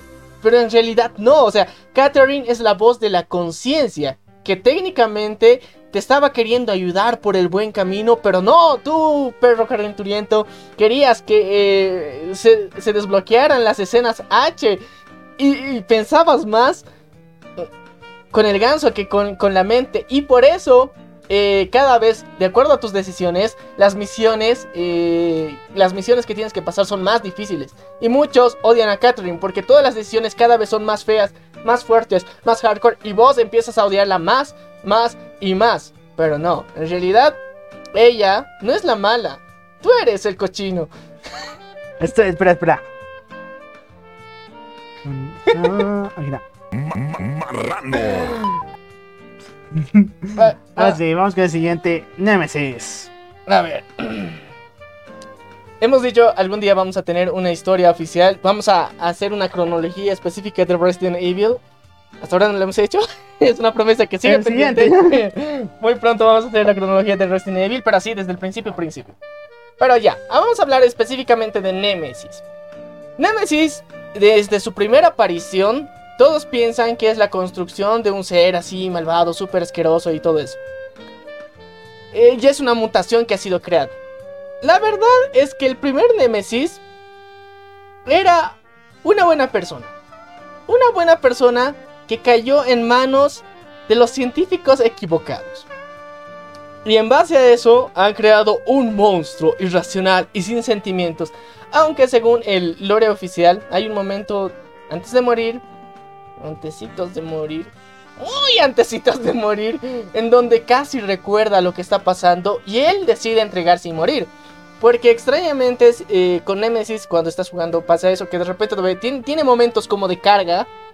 Eso se justifica dentro del lore de que son como momentos de lucidez que tiene. Del monstruo que es a su conciencia real. En donde él quiere dejarse matar. Eso es lo raro de Nemesis, que muchas personas no sabían en absoluto que Nemesis tiene momentos de conciencia y esas son las pausas que te sirven para no pegarte el susto completo. O sea, e- esas pausas son momentos de que Nemesis tiene lucidez y que es como que eh, voluntariamente quiere entregarse para que maten al monstruo que se ha convertido. Y por eso, ah, es que voy a dar muchos spoilers de ese capítulo y no quiero dar todavía spoilers, así que de momento Consideren que Nemesis, con ese detalle del juego, cada vez que vean que Nemesis en, el remake y en todo eso se está queriendo recargar y parece que de repente se pone lento como zombie lento otra vez, después se vuelve todo agresivo, esos momentos lentos son como un switch que tiene él para volverse eh, semi-humano, entregarse y querer morir en paz para no seguir siendo un monstruo. Si eso no te llega al cocoro, no sé qué tienes de corazón. Ahora sí, vamos con la reina de las espadas. Ay chicos, nosotros hemos tenemos una cronología sobre StarCraft. StarCraft. y aquí hemos contado la historia completita de la reina de las espadas, porque en realidad ahora es la reina de los Zerg. Pero ella nunca fue, no, originalmente no fue la reina de los Zerg. Recordemos que cuando inició toda esta exploración interplanetaria por parte de los Terrans hacia otras partes del mundo, eh, eh, la reina de las espadas era una ser humana, normal, corriente, como silla, pero era una soldada muy buena, aguerrida, muy valiente, que lastimosamente tuvo el INRI de llegar a ser, eh, ¿cómo se diría? Tipo secuestrada, encapsulada por parte de los Zerg que querían conocer quiénes diablos eran los Terrans. Entonces sufre uno de los más trágicos destinos en los que eh, es utilizada como un arma. Porque se utilizan todos sus recuerdos, todas sus memorias, simplemente para utilizarlas como recursos para saber cómo eran los Terrans, de dónde venían, qué hacían, qué habilidades tenían. Y eh, con toda esta información y al mismo tiempo almacenando las amebas que tienen, los Zerg eh, entraron en su mente, se apoderaron de su cuerpo y convirtieron a la reina y crearon en sí a la reina de las espadas. Entonces, en base a esto, vemos a la evolución de un personaje que es todopoderoso y que técnicamente es humano, pero que al mismo tiempo quiere destruir a los Terrans. Pero que en realidad e- ella no era mala. Pero, aquí viene la segunda parte del lore. ¿Cómo se redime la loca que ahora quiere matar al mundo, que era humana? Ella logra generar la desconexión eh, en los Zerg de su, eh, mente madre, como decir. Porque eh, dentro de la cronología que ya hemos explicado, que es un episodio que ustedes van a disfrutar bastante, hay una especie de mentes superiores que ahorita no me acuerdo qué se llamaban esas bestias. Pero la cuestión es que ese es el cerebro de los Zerg en general. Esos controlan a los Zerg en general. Y ese cerebro es el que ha decidido, esta humana me conviene, sabe mucho y la voy a convertir en mi alien modificado genéticamente para convertirse en esta cosa. Pero la reina de las espadas, pese a todo ese lavado de cerebro que le intentaron hacer, se recordaba que era humana. Y esas partes hicieron que su eh, mente evolucione a un nivel superior donde ya controlaba y se ha ganado la confianza del cerebro madre, del cerebro central. Y entonces en la guerra de los eh, Terran con los Zerg y parte de los Protoss también, fue la que hizo que el cerebro madre se desconectara absolutamente de todos, dándoles la ventaja necesaria a los Terrans para que puedan escapar y alejarse de la auténtica masacre que les iban a hacer los Zerg. Porque todos los Zerg son como... ¿Cómo se los diría? Parásitos. Son parásitos que están controlados bajo un mismo cerebro. Entonces, sin el cerebro no pueden hacer nada. Pero al mismo tiempo ahí se dio vuelta la balanza porque a falta de un cerebro madre, la reina de las espadas. Ahora es el cerebro madre. Pero eh, el costo fue que de alguna forma les dio chance a los humanos. Digamos que ahí fue cuando se reivindicó. Porque hasta ese momento todos pensaban que ella se había convertido en una traidora, que eh, era una desgracia para las fuerzas Terran. Pero en ese momento de lucidez que tuvo, en ese plan tan estratégico que tardó mucho tiempo en lograr para que le tuvieran la confianza, pudo ayudar a que los Terran fueran liberados. Y esa sería la historia de la Reina de las Espadas y por qué se redimió. Pero ahora también sigue siendo una amenaza en StarCraft 2, así que eso vamos a hablar en la segunda parte de, ese, de esa línea. Ok, ahora sí, vamos al mundo normie. Porque específicamente durante los últimos años hemos vivido una de las oleadas más geniales, más eh, increíbles y el resurgir de la época medieval con una de las series que odio al final, pero que ahora no tiene todavía un final del lore escrito por nuestro querido George R. R. Martin, y precisamente es Game of Thrones. Y aquí tenemos a uno de los personajes, de esos personajes al principio lo odiabas. Lo odiabas con el alma. Lo querías ver muerto ese hijo de fe. Eh, tanto en los libros como en la serie. Pero específicamente en este momento vamos a hablar de la serie. Porque la serie es la que ya ha terminado. Los libros todavía están inconclusos. Así que puede ser que haya un giro en los próximos dos libros que faltan por salir. Así que recordamos, hablamos de la serie de Game of Thrones. No la canción de Hielo y Fuego de los libros. Ahora bien, hablamos de ni más ni menos que Jamie Lannister. Ay de la casa Lannister, de los que siempre pagan sus deudas, de esos cuates con pelo dorado. Estamos hablando literalmente del príncipe encantador de Game of Thrones. Literal, es el mismo cuate, tenía el mismo cabello al principio, eh, caminaba en un, caballo blanco, o sea, todo, absolutamente todo era así súper chingón. Y era un desgra, era un desgra, hijo de la grandísima. Eh, uno, era norteño, se cogía a su hermana. Dos, eh, no tenía piedad con ninguno de los Stark. Eh, dirigía y comandaba las legiones de los Lannister. Eh, o sea, estaba preparado para la guerra. Tenía la, eh, una de, era uno de los mejores espadachín. Era uno de los guardias reales más importantes. Pero era un desgraciado, en serio, no perdonaba, no tenía piedad con absolutamente nadie. hacía que todos, en serio, todos en la serie lo odiemos. Pero le pasa algo pequeñito, pequeñito. Las fuerzas de los Starks lo atrapan al hijo de la grandísima Rebel Putas. Y aparte era conocido por como el asesino del rey. Loco. Porque él en el pasado había matado al rey loco de... Ay, de la familia Targaryen. Entonces él lo había matado y por eso tenía la fama de, aparte de ser espadachín, aparte de todo esto, entonces tenía una fama adicional. Y había personas que también eran medio que fans del Rey Loco y eran de que, ok, este cuate se hace a los más más, a los muy muy.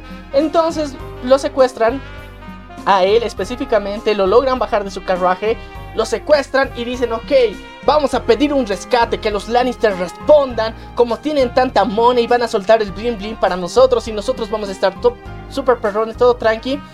Pero ahí pasan ciertas cosas durante, eh, no sé, durante la reclusión de nuestro querido Jamie. Inicialmente que lo tratan peor que a perro, no le dan comida, no le dejan bañarse, no le dejan hacer bien sus necesidades en un lugar decente más que en su propia celda, lo tratan del asco, muy del asco. Entre todo esto, eh, tienen que sufrir está, lo están tratando del nabo. Después de esto, eh, como uno de sus juegos mm, para divertirse por parte de sus apresores, opresores, o los que lo tenían preso en general, eh, deciden que pelee contra un oso. Así, simplemente como un símbolo en el cual él se tenía que enfrentar a una de esas grandes amenazas que representaba una de las casas. Dentro de esta pelea pasa una de las cosas más feas y traumáticas de la serie. Jamie pierde la mano. Este cuate era el mejor espadachín. Le vuela la mano. Eso es ser muy hijo de puta. Pero, aparte de eso, o sea, ese es uno de los, de los castigos que decía, sí, cabrón, que le corten la mano. Pero luego lo pensabas bien, pero era el mejor espadachín, pobrecito. Pero al mismo tiempo, o sea, estabas a favor, medio que un poquito en contra por pena. Pero después este cuate se redime de una forma bien extraña porque ayuda y salva a uno de los personajes que en ese momento eh, era con. O sea, en ese momento la veía si era de. Era una machorra, así. que eh, todos eh, respetaban al mismo tiempo, pero al mismo tiempo no le concedían el derecho de que sea una guerrera. Y Jamie Lannister es el primero en reconocer a esta mujer como un caballero. El título de caballero. Entonces, dentro de esta pelea también la salva de morir a manos del oso. O sea, todo esto hace que de repente Jamie, el sin corazón, ese bastardo que mataba legiones, el espadachín, pierda todo en un puto capítulo. pierde la mano, pierde la dignidad y al mismo tiempo ayuda y hace su acto de buena obra. Y desde ahí en adelante los respetas, primero. Va avanzando la historia y dices, ok, este cuate se ha dado cuenta que las cosas está haciendo mal. Porque tiene que reentrenar. La fama de espadachín técnicamente la había perdido. Pero él decide ponerse manos a la obra y decide entrenar la mano izquierda. Y pese a que no es tan buen espadachín como lo era, logra entrenar lo suficiente como para defenderse.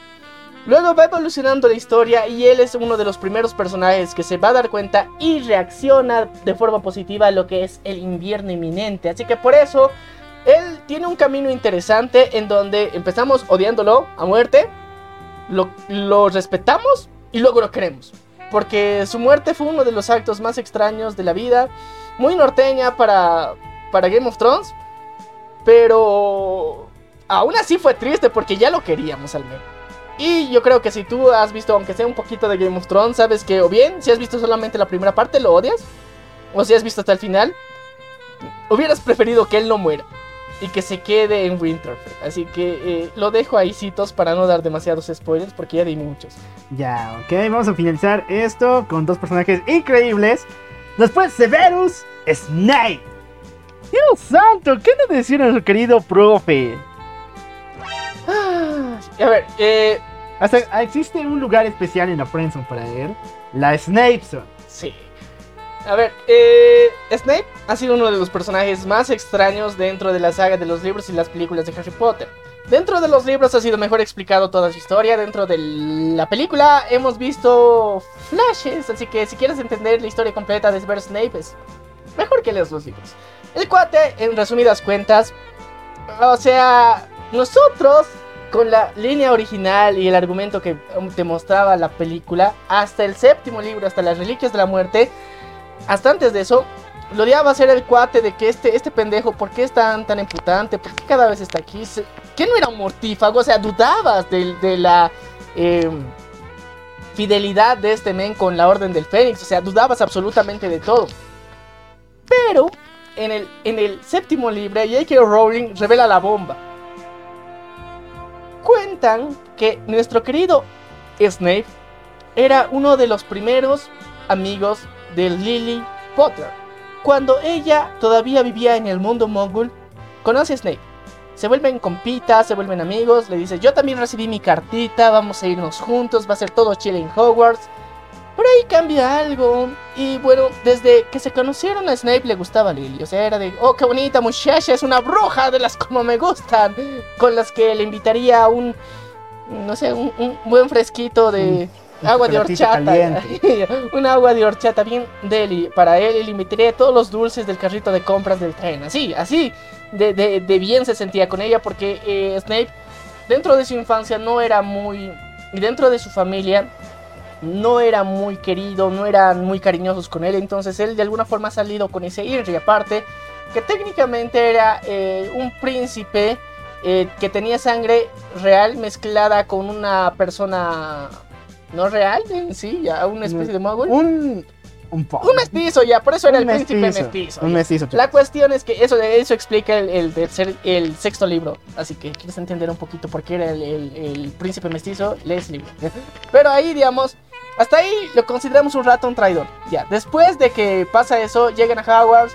eh, cada uno elige sus casas. Y bueno, Snape, por herencia, tenía sangre que era Slytherin. Y él, condenado a su suerte, dice: Ok, me voy a ir a Slytherin. Pero luego va Lily. Y ella dice: He conocido a ese cuate, se llama James. Parece buena onda.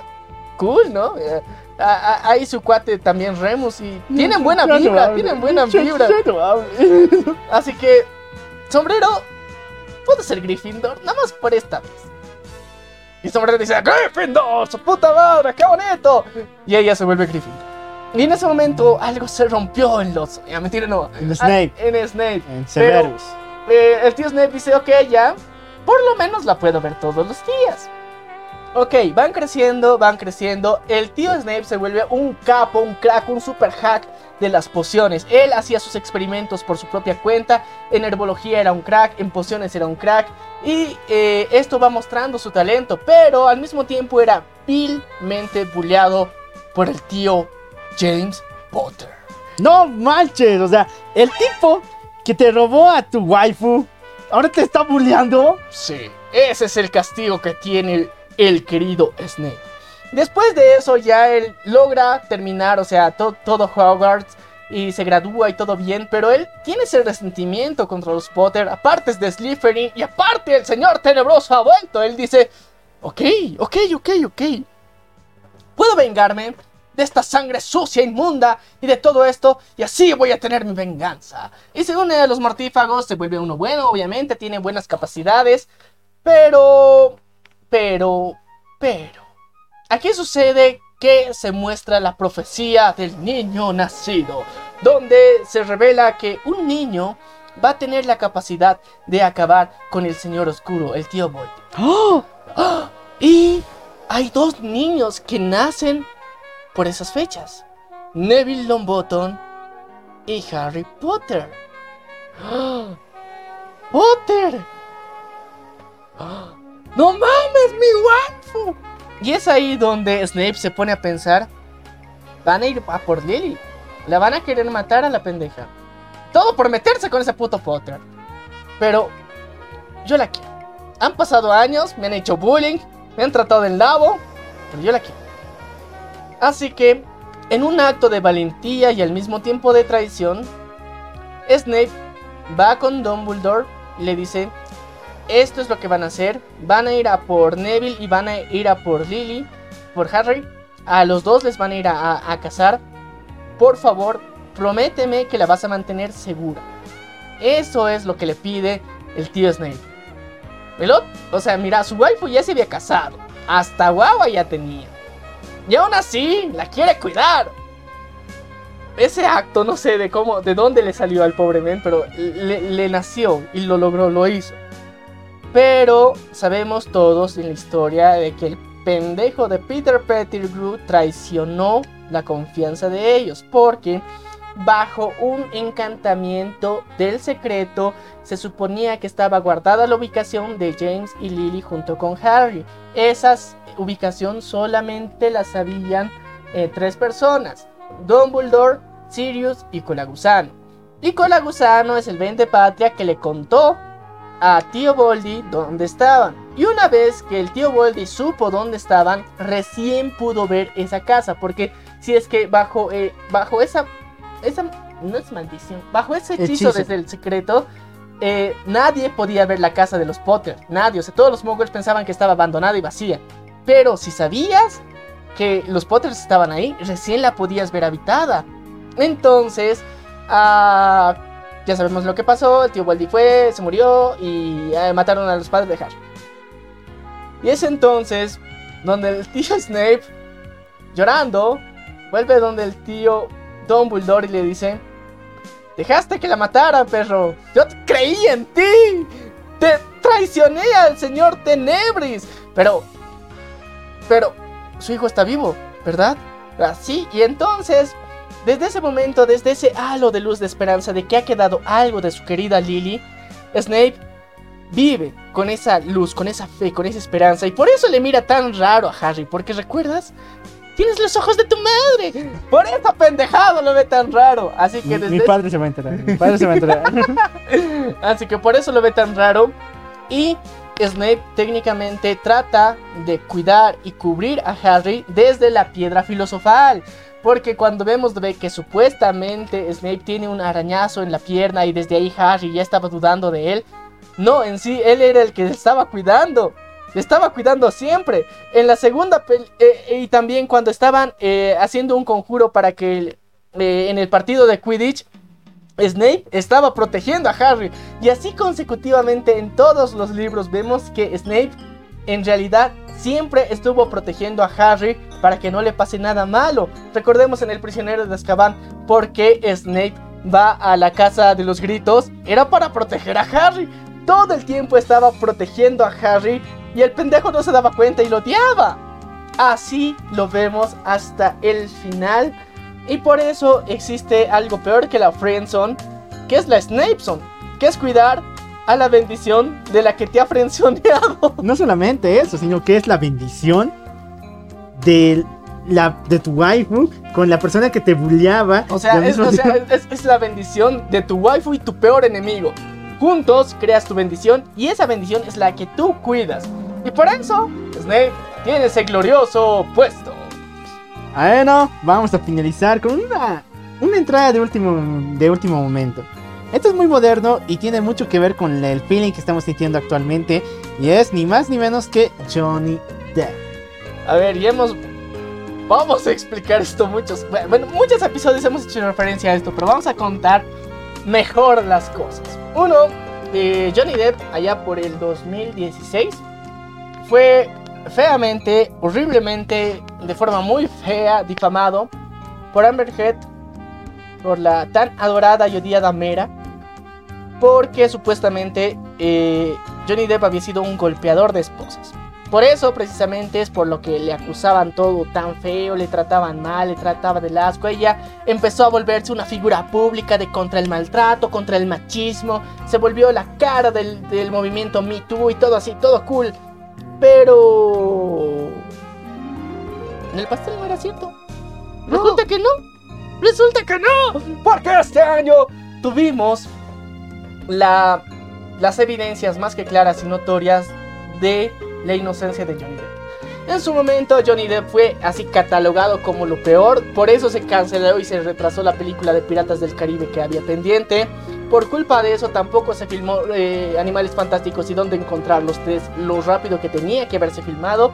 Todo eso se detuvo un montón de proyectos. Aparte, a Johnny Depp lo estafaron. Y aparte, eh, Amber Heard, eh, supuestamente para que no, no, no pase a mayores y que su divorcio sea fácil, igual le entregó plata, que al final ella siguió igual eh, diciendo mentiras sobre él. Todo esto así, un camino de piedras completo para el pobre Johnny Depp, donde todas las puertas se le intentaban cerrar hasta la actualidad. Donde él, en su juicio, el cual perdió de forma muy injusta, obviamente, mostró evidencias así, reales 100% reales, no fake, grabaciones de audio, testimonios de personas, cámaras, todo de que la tía Amber Heard, esta huerca tóxica, era la del problema más grande. Uno, había engañado a Johnny Depp. Dos, le cagó la cama. Tres, No, eso es literal. en eh, serio, sí, es- literal. Es, es literal, le cagó la cama a Johnny Depp. 3. Casi pierde un dedo Johnny Depp por ella. 4. Le aventó más de una vez diferentes objetos contundentes y él no respondió de forma agresiva. O sea, imagínate un nivel de tóxica tan hardcore que ha tenido que sufrir y aparte le ha engañado, le ha estafado dinero que era el sueldo del tío Johnny. O sea, todo esto se ha dado así constantemente y todo eso aguantado. Y el tío Johnny calladito, o sea, como un caballero, no quiso exponerla para no ocupar nada. Pero esto llegó al límite donde ella se ha vuelto una figura que, que en sí da argumentos de pura mentiras constantemente. Ya lo habíamos dicho en el anterior episodio. Que una mujer eh, reclame justicia por maltrato está bien y tiene que hacerlo. Pero no puede acusar falsamente y sin pruebas como lo está haciendo Amber. Todas las pruebas que han salido demuestran la inocencia de Johnny Depp. Los testimonios que ha habido de, la- de las personas, de los empleados de las casas en las que estuvo Johnny Depp, en los departamentos, de sus guardaespaldas, todos respaldan a Johnny Depp diciéndole que esta persona no es capaz de hacer todo lo que ella supuestamente dice que ha hecho. Y Amber Heard no tiene ni una puta prueba de lo que está diciendo. Al contrario que Johnny Depp sí ha demostrado pruebas reales, documentadas y fehacientes.